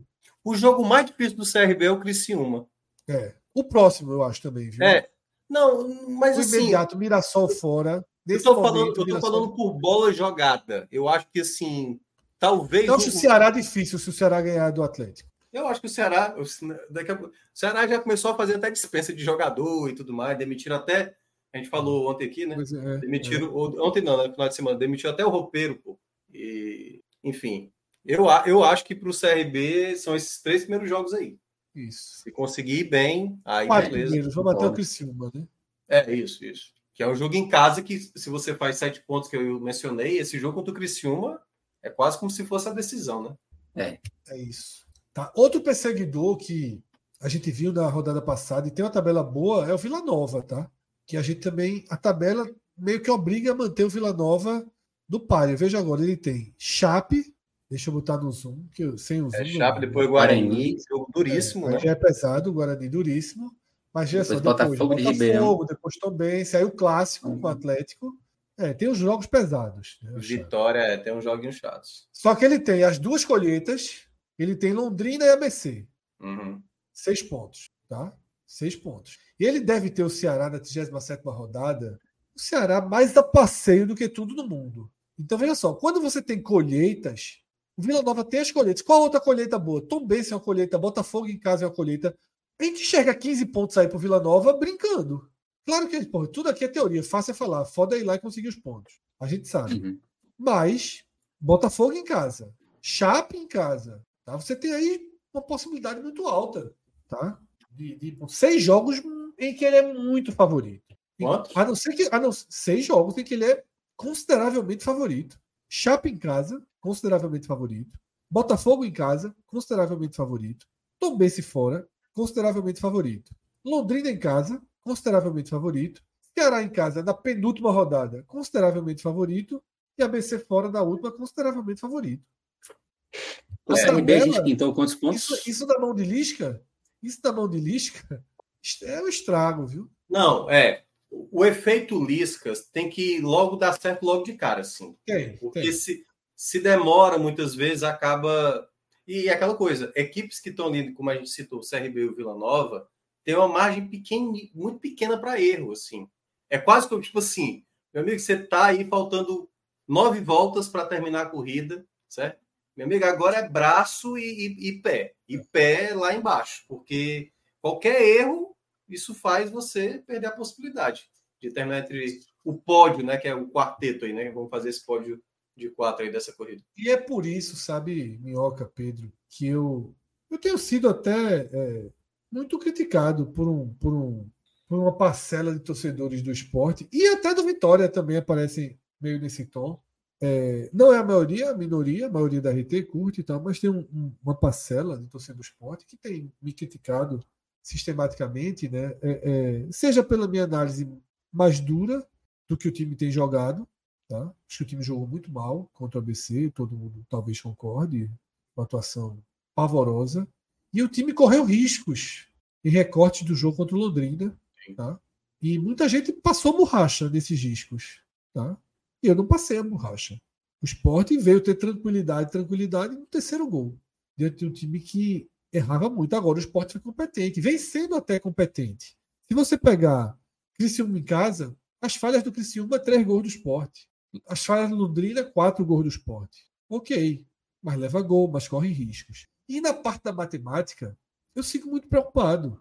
Tá? Eu sigo muito preocupado, porque é, você tem Guarani e Juventude jogando bem e pontuando. Tá? E você tem, por exemplo, aí a gente viu Vila Nova e CRB com ótimas tabelas. Ótimas tabelas. O que pode elevar essa pressão que a gente está chamando do, do, do, da tônica principal dessa 29 rodada, que foi o G5 sufocando, né, o quinto lugar sufocando o G4, pode haver uma, uma aceleração perigosíssima na reta final que coloque essa faixa de, ponto, de, de acesso em 66 e 67, e aí pode faltar fôlego. Tá? E aí pode faltar fôlego. Então eu me preocupo diretamente com o esporte, é natural, obviamente, é o clube que eu comento mais, mas eu acho que até o Vitória, tá? até o Vitória, que está dois pontos acima do esporte, que tem uma margem de cinco para o quinto, veja como é mais segura a, a, e mais confortável a situação do Vitória. Tá? Tem a margem boa para o quinto, cinco pontos, e vai vencer na próxima rodada. Pega o Tom Bense em casa. Justamente quando a gente vai ter o duelo do terceiro e do quinto, o duelo do quarto do sexto, ou seja, o Vitória na próxima rodada deve abrir vantagem em relação ao quinto. Porém, depois, o Vitória nos últimos oito jogos pega o segundo, o terceiro, o quarto, o quinto, o sexto, o sétimo, o Sampaio fora e a Chape fora. É uma tabela assim complicadíssima, complicadíssima do Vitória. É, ele vai é precisar ele vai precisar ter uma. Ele vai estar muito bem. Ele vai estar muito bem. Ele vai estar com 58 pontos, uns 7, uns 6, 7, talvez até 8 de vantagem sobre o quinto. Uma margem. Ele vai vai estar muito próximo do acesso. Tá? Muito próximo do acesso. Muito próximo. Só que vai precisar, em cada jogo, em cada jogo, ter um desempenho pelo menos nota 6, 7. Porque são jogos que vão pedir do Vitória. Criciúma fora é difícil, Guarani em casa é difícil, Sampaio fora é difícil, Juventude em casa é difícil, Vila Nova em casa pode ser um terror o jogo. Novo Horizontino fora, se Novo Horizontino estiver vivo até lá. Porque se não estiver vivo, acabou, o Vitória já subiu. Mas se estiver vivo até lá, é, é, tensiona essa partida, tá? Esporte, que jogo vai ser esse? E até a Chape na última rodada. E se a Chape estiver precisando da vitória? Que inferno vai ser na Arena Condá, tá? Agora, para mim é muito claro que o Vitória, ele meio que a margem dele para quem está lá atrás é muito grande e vai ficar maior nessa rodada. Ele realmente teme o, o, o, o risco dos que estão já próximos. É difícil você imaginar que o CRB, que está 10 pontos atrás, tomar uma vaga de vitória. Isso é muito difícil. Né? É, mas o, o, que eu, o que eu ia mencionar, Fred, é. Eu vou até meio que juntar os dois, Vitória e Esporte, porque em certos momentos eu vejo que os dois têm uma, uma desconfiança natural, porque muitas vezes o futebol. E aí, claro, né, a gente fala do, do Vitória do esporte, mas às vezes as, as, outras equipes também passam por isso, né? O Guarani, por exemplo, perde um jogo desse, sai do Z4, o clima lá no Guarani já está mais preocupante.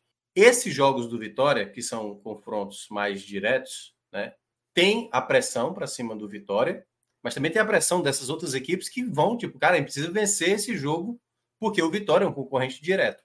E é, eu acho que ainda não teve no contexto do campeonato, mesmo cada uma das equipes. O Vitória bem menos, né? O, o esporte teve dois momentos de preocupação no campeonato, até de maneira mais duradoura. teve um, esporte dois. É, o Vitória teve, teve essa goleada e tal, mas eu digo é muito mais é um, um esporte batendo na quarta colocação, meio que com a mesma pontuação do quinto, ou ali um ponto na frente, ou até mesmo o Vitória caindo para um terceiro, quase quarto lugar, sabe? No momento de reta final.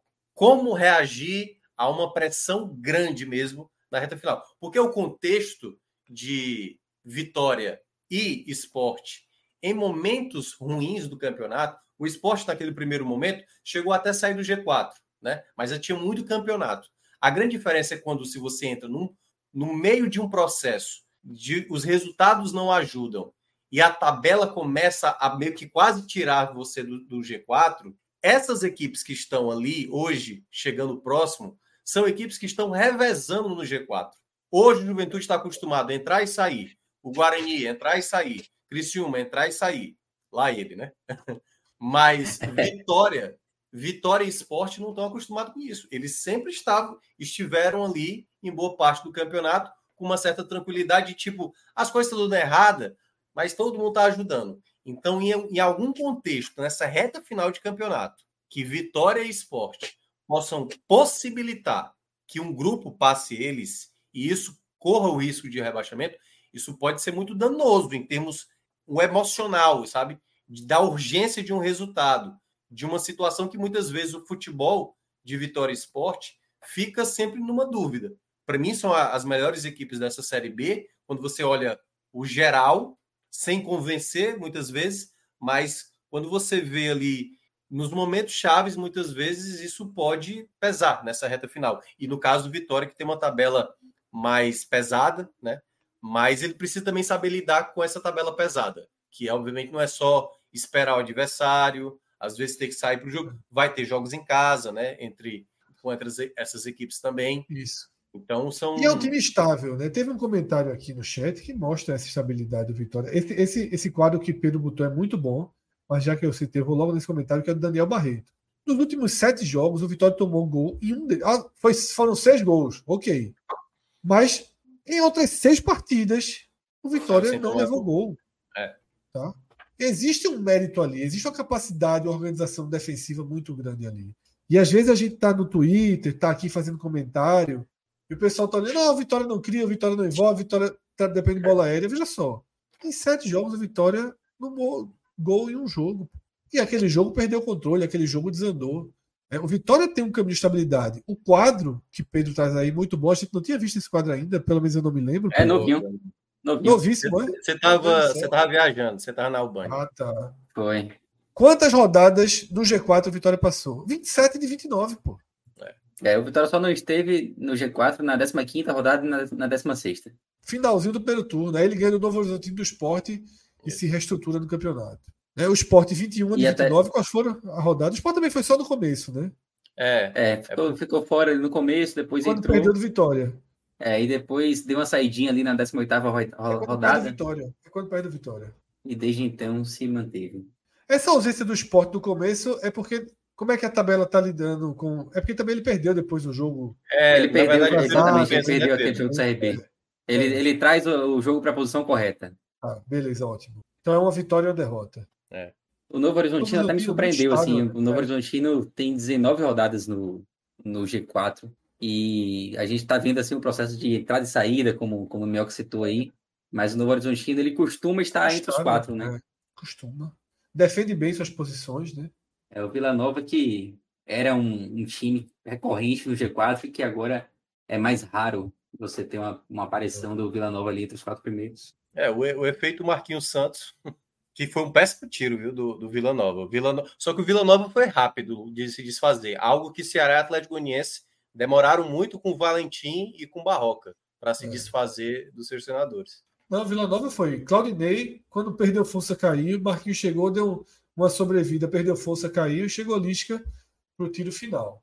É. Que coloca para mim o Vila Nova no, no páreo. É... Aí aqui no chat a galera falou o seguinte: não, tá todo mundo tranquilo do esporte se ganhar do Havaí subiu. Eu concordo, velho. Eu concordo que se ganhar do Havaí subiu. E se perder do Havaí? Porque para mim a tabela do é esporte. É. A tabela do esporte é o seguinte: ele vai precisar de uma vitória fora. Ele precisa de uma vitória fora. Além de um outro empate, ele precisa de uma vitória fora. Então, se ele ganhar do Havaí logo agora, já gastar, já, já conseguir logo essa vitória no primeiro jogo, então, de fato, o acesso fica muito encaminhado, muito encaminhado. Assim como do Vitória, o Sport teria uma pontuação muito boa e uma tabela mais leve do que a do Vitória. Tá? O Sport não tem mais a colheita, não tem mais ABC e Londrina. Mas o Sport tem é, Chape na ilha, Sampaio na ilha na última rodada. Né? Tem um jogo contra a Ponte na ilha que não é dos mais. Pode ter uma desmobilização do Mirassol, pode ter uma desmobilização do Ceará, mas ao mesmo tempo tem jogos duríssimos, como Juventude fora, como Vitória fora. Tá? Esse jogo do Juventude fora, por exemplo, é um jogo que o Sport tem que trabalhar o empate com inteligência, né? porque aí você está tentando conter um adversário. Agora, é, se vencer o Havaí, eu concordo com a turma. O problema é que todo mundo faz um comentário pelo viés assim. Ah, essa rodada foi tão ruim, não. Se vencer o Havaí. Se vencer o Havaí, Concordo com todo mundo. Se vencer o Havaí, o esporte faz três vitórias seguidas. Se vencer o Havaí, o esporte faz uma curva muito positiva. O problema é que o esporte fora de casa. Qual é a confiança que o esporte dá que vai vencer o Havaí? Mínima, né? Mínima. É, Mas o desenho do jogo é bom. O Havaí vai ter desfalques, o Havaí tá desesperado, a torcida tá puta. É um jogo, é um jogo sexta-feira de noite. A sacada não vai estar tá cheia, vai estar tá irritada e tudo. Mas vai saber jogar ou vai levar um gol com oito minutos? De escanteio, hum. o cara vai cabecear e fazer um gol oito minutos. Que é o que o esporte faz fora de casa. Dá até para traçar um paralelo, Fred, com a situação do Guarani na rodada passada, nessa rodada que passou agora, a 29. É, o Guarani vinha de três vitórias, estava a dois pontos do Vitória, do segundo colocado, estava a dois pontos do, do líder. Perdeu, vai lá que perdeu um jogo bem mais difícil, né, pro CRB e tal. Perdeu e foi parar fora do G4, né? É. Então, a diferença muito curta, assim, ela. Essa, essa posição intermediária, né? Se você ganha o jogo, você fica tranquilo em relação ao quinto colocado, mas se você perde, pode vir um monte de gente ali atrás de você. Claro que nessa rodada tem a questão dos confrontos diretos e tal. É. Mas tem a proteção, a, a barreira dos confrontos diretos, né? É. Mas aí joga a pressão do jogo contra a ponte, assim, do tamanho do planeta. Aí você vence. Aí equaliza. Só que aí quando vencer a ponte, se, se, der, se der, perdeu do Havaí, ganhou da ponte. A outra rodada não vai ter a barreira dos confrontos diretos. E aí eu acho que é juventude fora. E aí? E aí? Né? É, é esse é o ponto, sabe? É justamente juventude fora. Então, é, dessa vez, dessa vez, dessa vez há uma, uma proteção. Da próxima não haverá. O esporte precisa ganhar do Havaí, de fato. Para poder entrar no corte. E qual é a missão do esporte? Vamos lá. Qual é a missão do esporte? Objetivamente. Não jogar o campeonato de Guarani, Novo Horizontino, Juventude e Criciúma. O esporte hoje ele está a um pezinho desse campeonato. É uma rodada ele se aproxima desse campeonato, uma rodada ele escapa desse campeonato. Uma rodada ele se aproxima, uma rodada ele escapa. É assim o campeonato do esporte, tá? O esporte ele precisa jogar, se não for o campeonato vitória, pelo menos o campeonato dele, que é sempre uma rodada acima dessa turma. Se o esporte descer um degrau, aí é desespero até o fim. É. Não, e, esporte... e, por, e por restar nove rodadas, entendeu? Se tivesse, cara, se tivesse faltando três rodadas, ainda não, não ia ser tranquilo, não. Ainda ia ser tenso.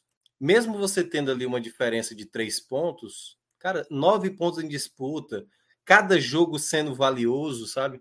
Então, esse essa rodada para o esporte precisa vir com um resultado positivo. O Havaí venceu até o Novo Horizontino, né? É, recentemente dentro de casa mas fazendo uma partida muito ruim. A gente citou aqui na semana passada, né? Celso até disse que era um time propício para o esporte vencer, mas é a maneira como o esporte se comporta fora de casa. É muito mais a, a postura do que propriamente o elenco que tem. A gente sabe que o elenco do esporte é melhor do que o Havaí, mas ne, nesse contexto, o que preocupa para o esporte é isso. É como ganha do ABC, sabe? A maneira como foi sofrido, a maneira como nesse duelo contra o Londrina, e é Fred, para mim, foi. Eu prefiro mil vezes que, que se fale dessa maneira. Quando você olha o resultado, parece que o esporte agora com 4 a 0 vai pegar, vai vai, vai fazer 3 a 0 fora de casa. E não é esse o indício. O Londrina, como até o Fred citou aqui no dia da análise do jogo do esporte, foi preciso Denis fazer uma defesa fundamental antes de sair o 2 a 0 né? E, for, e é bom lembrar, as do, os, o segundo e o terceiro gol do esporte em falhas grosseiras do Londrina. Então, é, o Havaí. É ataque é, o Havaí hoje. do contra-ataque? Sim, mas com contra-ataque. O Havaí, por exemplo, hoje cometeu falhas grotescas também contra o Juventude. Um, saiu um gol lá também, uma falha do sistema defensivo. Tem problemas. Só que muitas vezes o esporte ele se iguala a esse tipo de jogo, que Fred vem falando também há um bom tempo. O jogo da Chape, o jogo da ABC. É o banho-maria. É o banho-maria. Joga o jogo, joga o jogo. O esporte é, acha, jogo... Minhoca. É, o esporte é. acha. A sensação, obviamente é que assim, se o jogo ficar em banho-maria, a gente tem um time melhor em uma hora vai fazer uma jogada e vai ganhar o jogo. É, exato. Só que o risco de levar o gol é, é exatamente é. o mesmo, pô. É. Que aí que é exatamente isso que muitas vezes gera dúvida. É, assim, essa rodada para o esporte, que de, obviamente confirmou o favoritismo de vencer o Londrina, mas a nove, roda a nove rodadas para terminar o campeonato, mesmo o esporte eu vendo como esse favorito para acesso, o, esporte, um novo tropeço volta todos os questionamentos. Aquela oh, coletiva, é. aquela coletiva dos jogadores, ela foi meio que dissipada porque veio a vitória sobre o ABC e a vitória sobre Londrina. Se não tivesse saído o gol de Diego Souza lá, a situação seria muito pior para o jogo do Londrina. Muito pior para o jogo do Londrina. A tabela. Quem tirou o esporte da crise foi a tabela. Isso. Não foi nada que Anderson fez. Não foi uma evolução de qualidade. Não, não aconteceu nada. Quem tirou o esporte da crise foi a tabela. Isso. A tabela trouxe ABC e Londrina lado a lado, numa é. sequência. Agora, isso, isso conta, tá? Claro, isso conta. Claro. O Vitória teve agora Ituano e, e, e, e Depois de um 6x0, que seria. Depois de levar um 6 Exatamente. Então, assim, é. isso conta. Tá? Isso conta. Pode ser que o esporte consiga extrair esse, essa recuperação do momento, chegar contra o Havaí com confiança, chegar contra o Havaí com tranquilidade, chegar contra o Havaí seguro atrás e para ganhar o jogo, tá? Mas nunca vimos fazer isso fora de casa. Nem quando ganhou. Nem quando ganhou. Nem quando ganhou, verdade. Ganhou do Londrina, ganhou do Londrina, tava perdendo. Ganhou do Sampaio, jogo doido. A maior vitória do esporte, a melhor vitória do esporte fora de casa foi contra o Vila Nova. O Vila, né? Foi a melhor, porque aquele Vila, Vila ainda em alta tal, foi a melhor partida do esporte. E dentro do torcedor, dentro da cabeça do torcedor, Minhoca, há um pensamento de que o esporte joga bem contra os mais fortes. Tem essa lenda. O esporte ganhou do Vila, que na época era bolo de cima, fora. Perdeu do Criciúma, perdeu do Guarani, perdeu do Atlético Goianiense. Dois desses jogos, 3 a 1 E dizem que o esporte joga muito bem esses jogos mais duros fora. Como é que joga bem? Não joga bem. O esporte não joga é. bem nenhum jogo fora. E tomando muitos gols, né? Uma coisa que a gente também citou, sistema defensivo, mas muita coisa ainda no ataque. Peglow não está jogando bem. Love ainda não se recuperou. Ainda não se recuperou. Você a bola contra o Londrina. Zero. Diego, Diego Souza, que foi muito importante na vitória contra o ABC. A gente sabe que não tem como esperar sempre né, aquela coisa do o que jogador... dá para tirar de Diego Souza agora, Minhoca, é o desespero. Isso. É exato. melhor ter aquilo que a gente falava. É melhor ter Diego ou ter Gabriel na hora do desespero. Claro, é melhor ter Diego. Diego porque ele Diego. não perde a bola. Ele recebe a bola, ele toca de lado, ele não perde a bola. Como o Love perde atualmente. Diego Souza é um jogador que não perde a bola. Ele domina e toca para quem tá fácil, mas ele não perde a bola. Hum. Agora, é capaz de passar por um jogador? Não é. Impossível. Muito, muito, muito acima, não sei se do peso, mas a, uma velocidade é, é, é muito comprometida, tá? que é onde o esporte talvez. Assim, o esporte vai terminar essa temporada sem ter jogador desconcertante, né? Na, aquele jogador. A, talvez a possibilidade seria Negueba, que a gente nem é. sabe ainda, né? E nem sabe ainda o que será, porque tem pouco tempo para mostrar. Mas hoje, Labandeira fez um bom jogo contra o Londrina. Fez, há um crescimento aí. É, Os laterais melhoraram. Mas sempre fica aquela dúvida do uma hora o Edinho vai estar lá disponível, o Edinho entra e fica aquele desespero. Então, assim, as coisas não estão totalmente. Não foram esses dois jogos que mostraram, de fato, assim, uma perspectiva de ah, agora dá para ter uma confiança. Os resultados, sim. Os resultados que era o mais importante, como disse Fred, dá uma dá um, um pouco mais de estofo para esse momento de você. Vamos agora buscar essa vitória contra o Havaí, né? Mas desde que Basta que não aconteça, volta tudo. É isso que tá. Eu, eu acho que isso é o ponto que o Fred está querendo ressaltar, né? Que é tipo assim: vai voltar tudo de novo se não vencer o Havaí. O empate que aconteça vai a mesma justificativa. Anderson insistindo, e de novo, e esse meio de campo, e os laterais, e não sei o quê. Então, tudo isso, né? Denis, que faz uma boa partida contra o Londrina agora, se comete uma falha, como ele cometeu é. no jogo do Criciúma, volta tudo de novo. E o esporte está sempre... Londrina, né? no gol o esporte, lado. O, o esporte, Fred, está sempre na espreita de novo de uma nova reclamação. Ah. Porque ele precisa sempre de uma sequência positiva para ter o alívio, né? Tanto que eu até lá no Twitter, quando eu falei que a vitória sobre o ABC pesava muito para Anderson, e até pensei, ah, o importa é vencer. Claro que o que importa é vencer. Só que a gente está falando de como é a construção, de que em nove rodadas vai precisar ter uma margem de segurança nas atuações para não não ser tão no desespero como o esporte muitas vezes consegue também, no caso, a vitória do ABC que eu estava citando. E, essa, e essa, esse quadro que Pedro colocou aí derruba o argumento que eu citei ainda agora, né? Ah, o esporte joga muito bem contra os melhores. Olha, fora de casa. Ganhou um, perdeu quatro, empatou outro. Os Jogos em casa. casa. Né? Os que ele jogou fora, né? Uhum. Ele perdeu quatro, ganhou um. É uma lenda, é uma lenda urbana. Tá? E as porradinhas tudo assim, ó. 3x1, 3x1, 2x0. Só um foi 1x0, foi do Cristiano, nem mereceu perder. Acho que é muito baseado nesse jogo que a galera fala, porque o Sport jogou bem, na medida do possível, né? Fez um segundo tempo melhor e foi muito desfalcado contra o Criciúma. Pedrão, aqui no chat, mais de uma vez, eu vi no Twitter também, pediram para ver a tabela do Juventude mais uma vez, a gente não abriu hoje. Quer dizer que é uma tabela bem fácil, tá? Não lembro, não lembro, realmente eu não lembro. Tom Benz vai ter ali Londrina, é, tem, tem umas colheitas. Tem as colheitas, né? É. Porra, tem, tem muita, né? Tem muita. Criciúma em casa, jogo duríssimo agora. Tombense uhum. fora. Esporte. Os dois próximos jogos em casa são pesados, tá? Sim. Ele vai, ele vai passar por uma aprovação em casa. É, o, o, o futuro próximo é muito determinante para o Juventude. Porque aí depois ele vai para Londrina, Vitória fora. Aí tem Ituano em casa, BC fora, Ponte em casa, Ceará fora. É uma boa tabela. Eu achei que era melhor, viu? Pelo, pelo que estava todo mundo falando. E tem um detalhe, tem um detalhe, que aí o Pedro pode voltar de novo para aquela lá dos jogos do primeiro e segundo turno. Quem menos aproveita a colheita é o Juventude. Você vai, ver, vai olhar aí o quanto ele perde, olha a quantidade de pontos que ele perdeu. Né? Muito empate, derrota né, para o Tom Benz dentro de casa. É, o desempenho do Juventude contra o pessoal. Ainda vai ter muita gente ali, né? São três, cinco jogos, né? Cinco jogos contra o pessoal ali do, do Ituano para baixo. É Mas deixou escapar pouco. É. Empatar com a ABC dentro de casa. Empatar Perdeu com a Chape. Tom Benz em casa. É, perdeu para o Tom Benz em casa. É, não ganhou do Sampaio, por exemplo, nos dois jogos. É. Eu acho que o, a tabela do, do, do, tem pontos interessantes de colheita. Para um time que tem 50 pontos, é uma boa tabela, de fato. Você é encontra cinco vitórias ali. É mais fácil encontrar cinco vitórias do Juventude que cinco vitórias do Esporte. É mais fácil encontrar cinco vitórias do Juventude do que quatro vitórias do Vitória. É mais fácil. Concordo Sim. que é mais fácil. Tá? Concordo que é mais fácil. Porém, é, tem um, um, um, uma, duas decisões imediatas, né? Volta lá, Pedro, para aquela sequência do Juventude. Tem duas decisões imediatas. Se ele passar por Criciúma Esporte, ele, eu diria que ele subiu. É verdade. Se ele ganhar de Criciúma Esporte em casa, eu diria que ele subiu. Porque assim, Londrina, BC. Agora, também aquilo, última rodada, Ceará no Castelão. É jogo ganho, não, tá? É jogo ganho. Ceará não é um time de vaza também que entra e não. Tá no, tá no silencioso, Pedro. Ele é o melhor visitante, só deixando. É. Jogar muito bem. Tá, Pedro? É, não, vou, voltei aqui agora.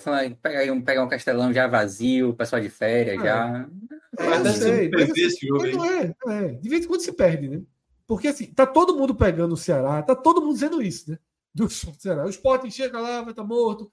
O time vai estar tá jogando, porra. Vai ter. Né? Tem alguma resistência, mas eu confirmo que é muito boa. Veja só. A gente acha cinco vitórias aí, Tom se fora uma, Londrina em casa outra, Ituano em casa outra, ABC fora outra, Ponte e Ceará. Bote uma das duas para ter uma mais de erro. A gente achou cinco vitórias. Cinco vitórias, 65 pontos. Aí fica de bônus. Fica de bônus. Criciúma em casa, esporte em casa e vitória fora. É muito boa também. É muito boa também. Mas tem que ser perfeito. Tem que ser perfeito. É hora que eu tô achando esse 75 baixo. Quando a gente começa é, também. Acho que quando a gente vai vendo as tabelas, é. É. Meu amigo, tem hora que 65 o cara tá em sexto. É. É verdade. É, vamos lá, vocês desenham quantos pontos aí pro Juventude? Cara, eu acho que dá para fazer que, um 17, que, que 17 falou, né? 18 aí, viu? Cinco, as cinco vitórias para mim são quase colheitas. Você pode colocar aí. Vamos lá, vamos botar 15. Aí já vai para 65. Aí já tem um é, pontinho ele 65. Não, é, acho que pode, acho que pode trabalhar dessa forma, Pedro. A gente enxerga chegando em 65 ou mais, enxerga. Enxerga, enxerga. Isso enxerga. enxerga. Eu, eu posso até colocar com algum tropeço nessas colheitas aí. Vai. Isso, isso. Bota isso. uma. É. Ele vai perdeu conseguir também ganhar. Perdeu do esporte, perdeu do Criciúma. Pode chegar. É. Pode chegar. O que complicaria lá, o Guarani. até animicamente era que se uma tombasse esse esporte e não ganhar nenhum desses jogos, empatar em casa ali, empatar. Se ele não ganhar nenhum desses três próximos jogos, pode haver um dano moral ao Juventude. Moral. Mas eu acho que ele ganha desses, pelo menos um ou dois. É, 65, jogos. 65 é o, acho que é o mínimo que faz. É. Dá para fazer, 65. Eu acho que querem, todos querem os gente colocar, a gente enxerga 65. É, não é. sei, o Guarani tem uma tabela um pouco mais chatinha, eu acho. É. É, o é, prazo do Guarani é, colheita, assim, né? hum. Falar que ele tem o Londrina e o ABC. Tem, já são seis Bota pontos. Bota Ribeirão né? em casa. Seis pontos. Nove. Mirassol fora ali, doze. É, você arruma, pô. Não, mas, mas é, é 12 ali, talvez é. deixando uns pontos escapar. É, mas desses 12 pontos não levam Guarani ao 65, né? Mas aí tem o, tem o crédito todo, né? 12 assim, quase colheita. Aí ele vai arrumar o, os. Eu acho que é. ele chega a 65. A grande questão, muitas vezes, dos confrontos diretos, que de, depende muito do desenho do confronto direto, como isso acaba. Porque, por exemplo, o Guarani pega muitas equipes, né? A gente citou aqui a tabela do Vila Nova, a tabela do CRB, a gente citou qual foi o. Agora o último foi o. Juventude. O Juventude, né? O Juventude e tudo mais, que nem está na tabela do Guarani aí para a reta final. A depender aí do, de um desenho que possa tendenciar para um ou dois clubes, como aconteceu em 2018, né? Desculpa, em 2012, que é. Foi lá, São Caetano, e foi juntamente com Atlético Paranaense e elevou a pontuação. Eu, eu ainda tenho, ainda tenho um, um pé atrás, assim, sabe? Porque o, o Guarani, o Guarani vem, vinha muito bem. Essa derrota para o CRB, se não consegue agora de novo uma boa sequência, é, pode ser até danoso para é ele. Que a verdade, a verdade é a seguinte: a gente analisa aqui nove jogos. Estamos aqui, nosso papel é analisar. Mas as sequências imediatas, elas são muito determinantes, repito, animicamente. Que Guarani, que Guarani vai chegar em Salvador se não tiver vencido Novo Horizontino e, e, e Vila Nova em casa? Tipo, nenhum dos dois. Dois empates, um empate e uma derrota. É. Quase que desmorona o Guarani. Desmorona, desmorona. Você vai... A questão anímica é, é, é, é muito, é muito, é muito decisiva, tá? É muito decisiva. Mas é aquilo, se a gente for fazer, todo mundo vai dar mais de 65. Eu tenho plena convicção nisso. O Vitória é o pior para dar, inclusive, tá? O Vitória, que é o líder, vai para 58, é onde a gente enxerga menos jogos ganhos. Você não enxerga nenhum jogo ganho para Vitória depois, depois do Tombense. Não tem jogo ganho. Não tem jogo ganho. É que eu estou dizendo, eu, eu, eu acho assim, eu não consigo embarcar na onda geral. Ah, esporte, vitória, disputa pelo título, jogo da penúltima rodada. Eu não embarco nessa onda. Eu não embarco porque a, a, nenhum desses times velho, mostrou futebol, lastro para você falar isso. Tá? Não, não há, não dá, não dá. É jogo a jogo. Tá? É jogo a jogo é, e jogo. colheitas. Colheitas. Isso é quase. Do mesmo jeito que o Sport foi lá e fez os seis pontinhos dele, a turma, a turma tem muita chance de fazer. Agora, repito, ninguém está fazendo graça, não. Ninguém está fazendo graça. O ABC está dando a vida nos jogos. O Londrina está tentando. Ninguém está fazendo graça. E aí, a gente estava falando do Juventude. O Juventude, para ele chegar e tomar um a zero de Londrina, eu vou aqui e volto já. A gente fala aqui, vai ganhar, de repente perde o jogo. Acontece, todo mundo é ruim. É. Um campeonato que é liderado pelo Vitória, que o esporte, jogando nada, é vice, e eles têm uma margenzinha de vantagem, é um campeonato ruim, pô. É um campeonato ruim. Tá? Cara, o esporte é... com 3x0 ainda teve um momento ali que o Londrina Tava dando umas ameaças, pô. É, mas 3x0, aí eu, já. Não, eu sei.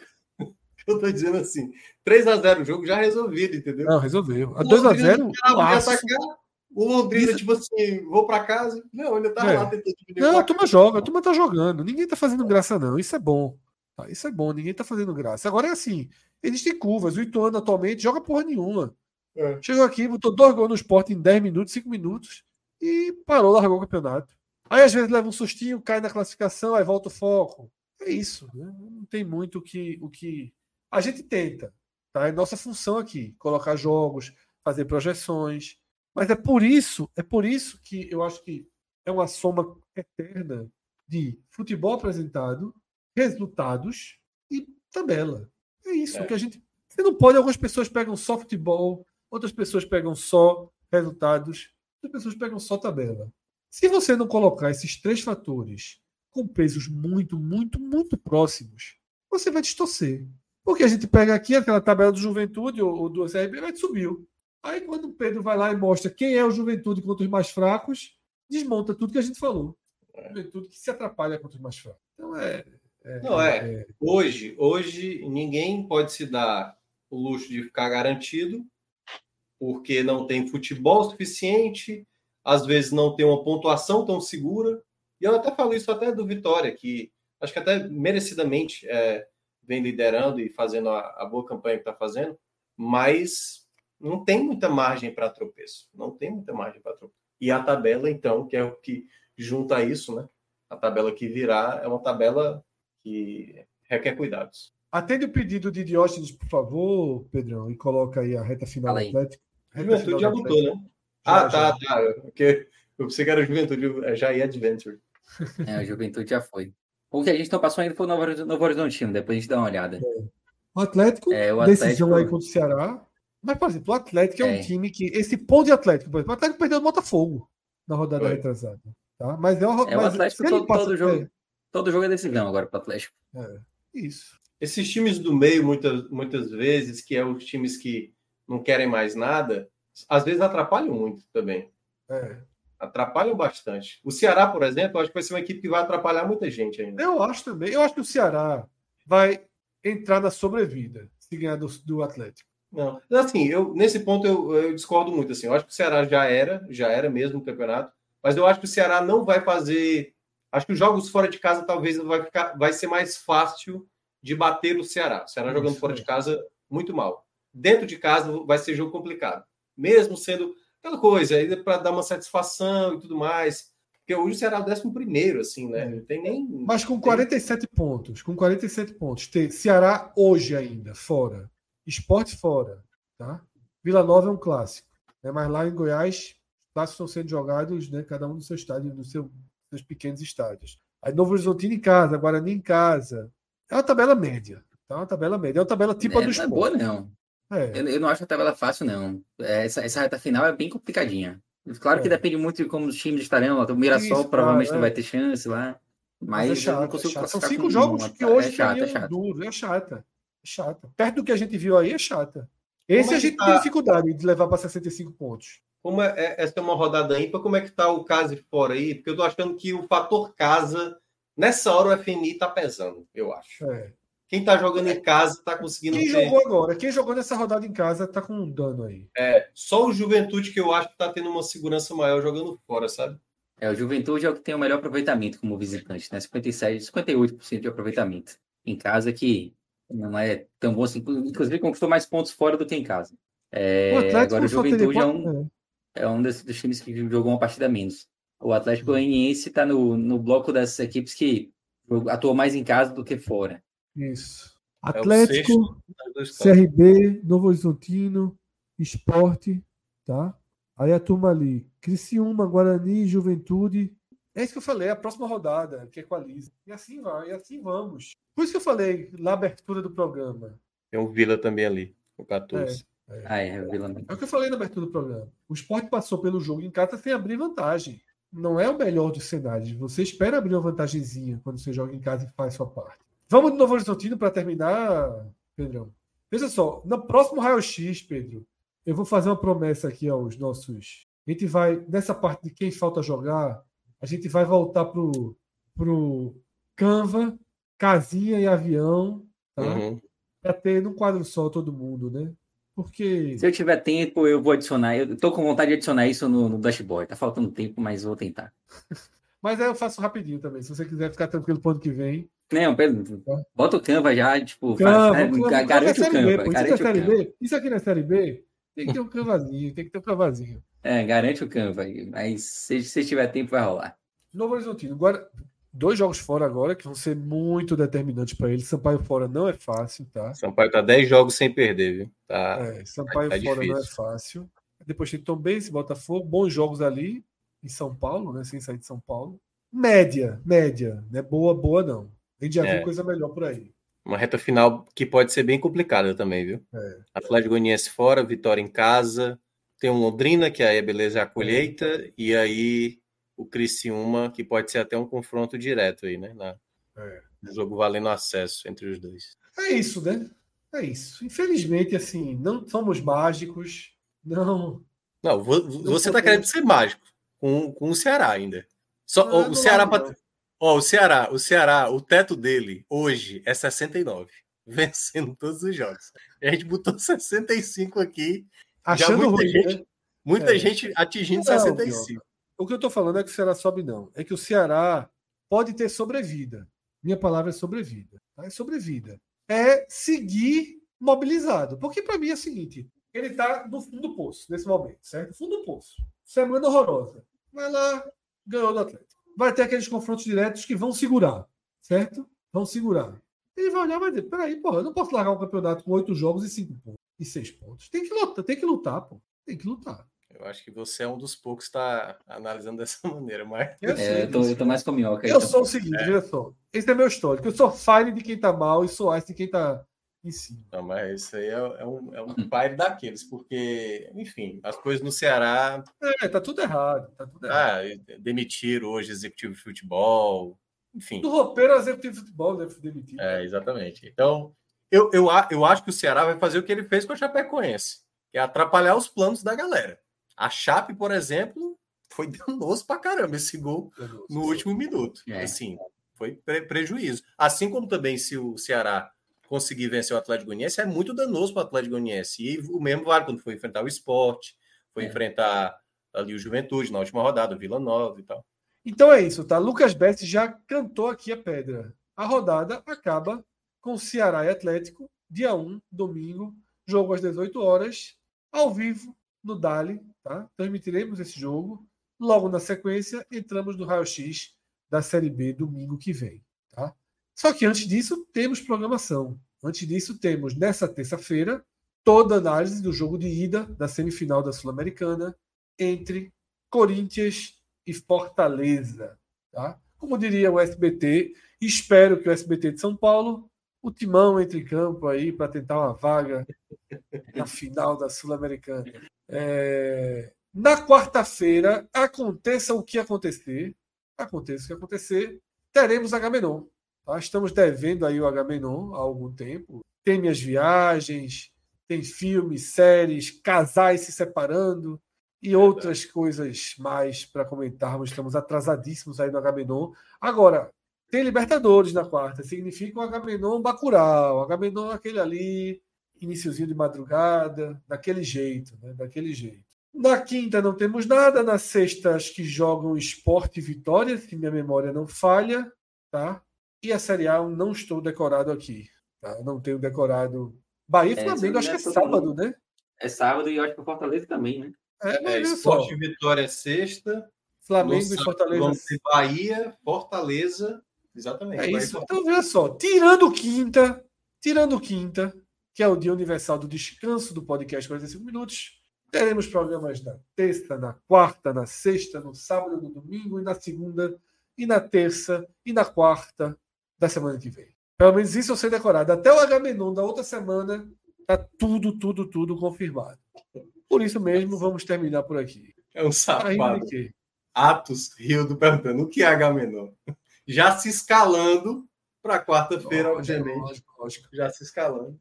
É, eu até tô com ideias aí de, de, de, novos de novos Fire Games aí em breve. Viu? Ah, seria bom. Algumas tá ideias aí, tem umas ideias, mas precisamos ainda pagar as contas aí de algumas coisas do Agamenon, tá? É... Vi uma série ontem, eu nunca faço isso, velho. Vi uma série ontem, de uma vez só. Eita. De uma vez só. Uma minissérie. toda seis, completa? Foi seis episódios da minissérie. Tava todo mundo falando, acho que é Além da Cabana, Depois da Cabana. Não sei se chegou aí, furou tua bolha, meu. É uma minissérie alemã. Onde é que tá? Netflix, eu acho que é a, é a série mais vista da Netflix, primeiro ou segundo lugar ali. Comecei, é. a minha esposa que quis ver, porque nem tem o perfil de série que eu dou play, sabe? Domingo, minha esposa tal, tal, vamos ver. Ela dormiu na metade do segundo. E eu fui até o fim. Porque daquelas séries que o cara realmente. Não estou dizendo que é boa, nem ruim, nem excelente, mas não deixa não deixa o cara ir dormir, assim. Obrigado. E o pior, Mioca, que eu esqueci a hora que a gente começou a ver, né? E foi passando esse caralho, velho. Meu celular descarregou. Disse, deve ser umas 3, 4 da manhã. A minha esposa acordou assim. Quando eu vi, Meia-noite e dez. Eu cheguei, fiquei feliz, só faltava um episódio. Porque eu comecei a ver a oito e meia, pô. Nove horas. Tinha esquecido que a gente começou a ver cedo. Eu só vejo as coisas tarde, né? Uhum. Nas minhas contas já era três e meia, quatro da manhã. Quando eu olhei meia-noite e quinze, chega, deu um ufa. É, isso começou a ver, acho que... é. Eu fiz uma dessas no final de semana que eu comecei a ver aquele podcast, né, do Nerdcast lá, o pessoal do Jovem Nerd do o Francio Labirinto, né, com o Celton Mello. E eu tô ouvindo, tô no quarto episódio, muito ah, bem feita. Bem. Muito bem feita. E aí, numa dessas, quando eu fui ver 4 horas da manhã, eu falei, eita. É, Rildo tá até falando que vai começar a ver o Hotel Continental, né? Que é do universo de John, Wick, de John Wick. Precisaria ter visto os filmes, eu não vi os filmes. Pois é, eu só vi um, o primeiro. Eu não sei se. Então deixa, deixa, deixa Atos ir vendo, né? E a gente vai. Cangaço novo, só falta acho que um episódio e meio é. para terminar. Eu, eu, eu botei para ver e dormi. A televisão quebrou minha televisão da sala. Quando eu tava vendo, não tá ligando. É, muito é boa. Cangaço Doce novo, muito boa. Doce Vingança. Viagem. esse filme também que chegou na Netflix. Bom. É desconstruindo realmente o machismo. Dá para. É um... Não é Bela Vingança, não, o nome desse filme? Acho que é Bela Vingança, ou é Doce Vingança? Eu sei, eu sei que tem Vingança. É Não é que a atriz concorreu ao, ao Oscar? É, exato. A... Eu acho que é Bela Vingança o nome desse filme. É, Bela Vingança, acho que é isso. Vamos lá? Vamos embora, largamos. Largamos, largamos, largamos. Bom restinho aí de madrugada para vocês. Quem for ver alguma coisa, assista, tá? Que aí no, no H-Menor a gente conversa mais sobre esses temas. Amanhã tem Fortaleza e Corinthians, Corinthians Fortaleza, lá em Itaquera. E programa logo assim que acabar, tá? Obrigado, Pedro. Obrigado, Minhoca. Valeu a todo mundo que está aqui. Uma e meia da manhã, largamos cedo, porque a semana está apenas começando. Até a próxima. Tchau, tchau.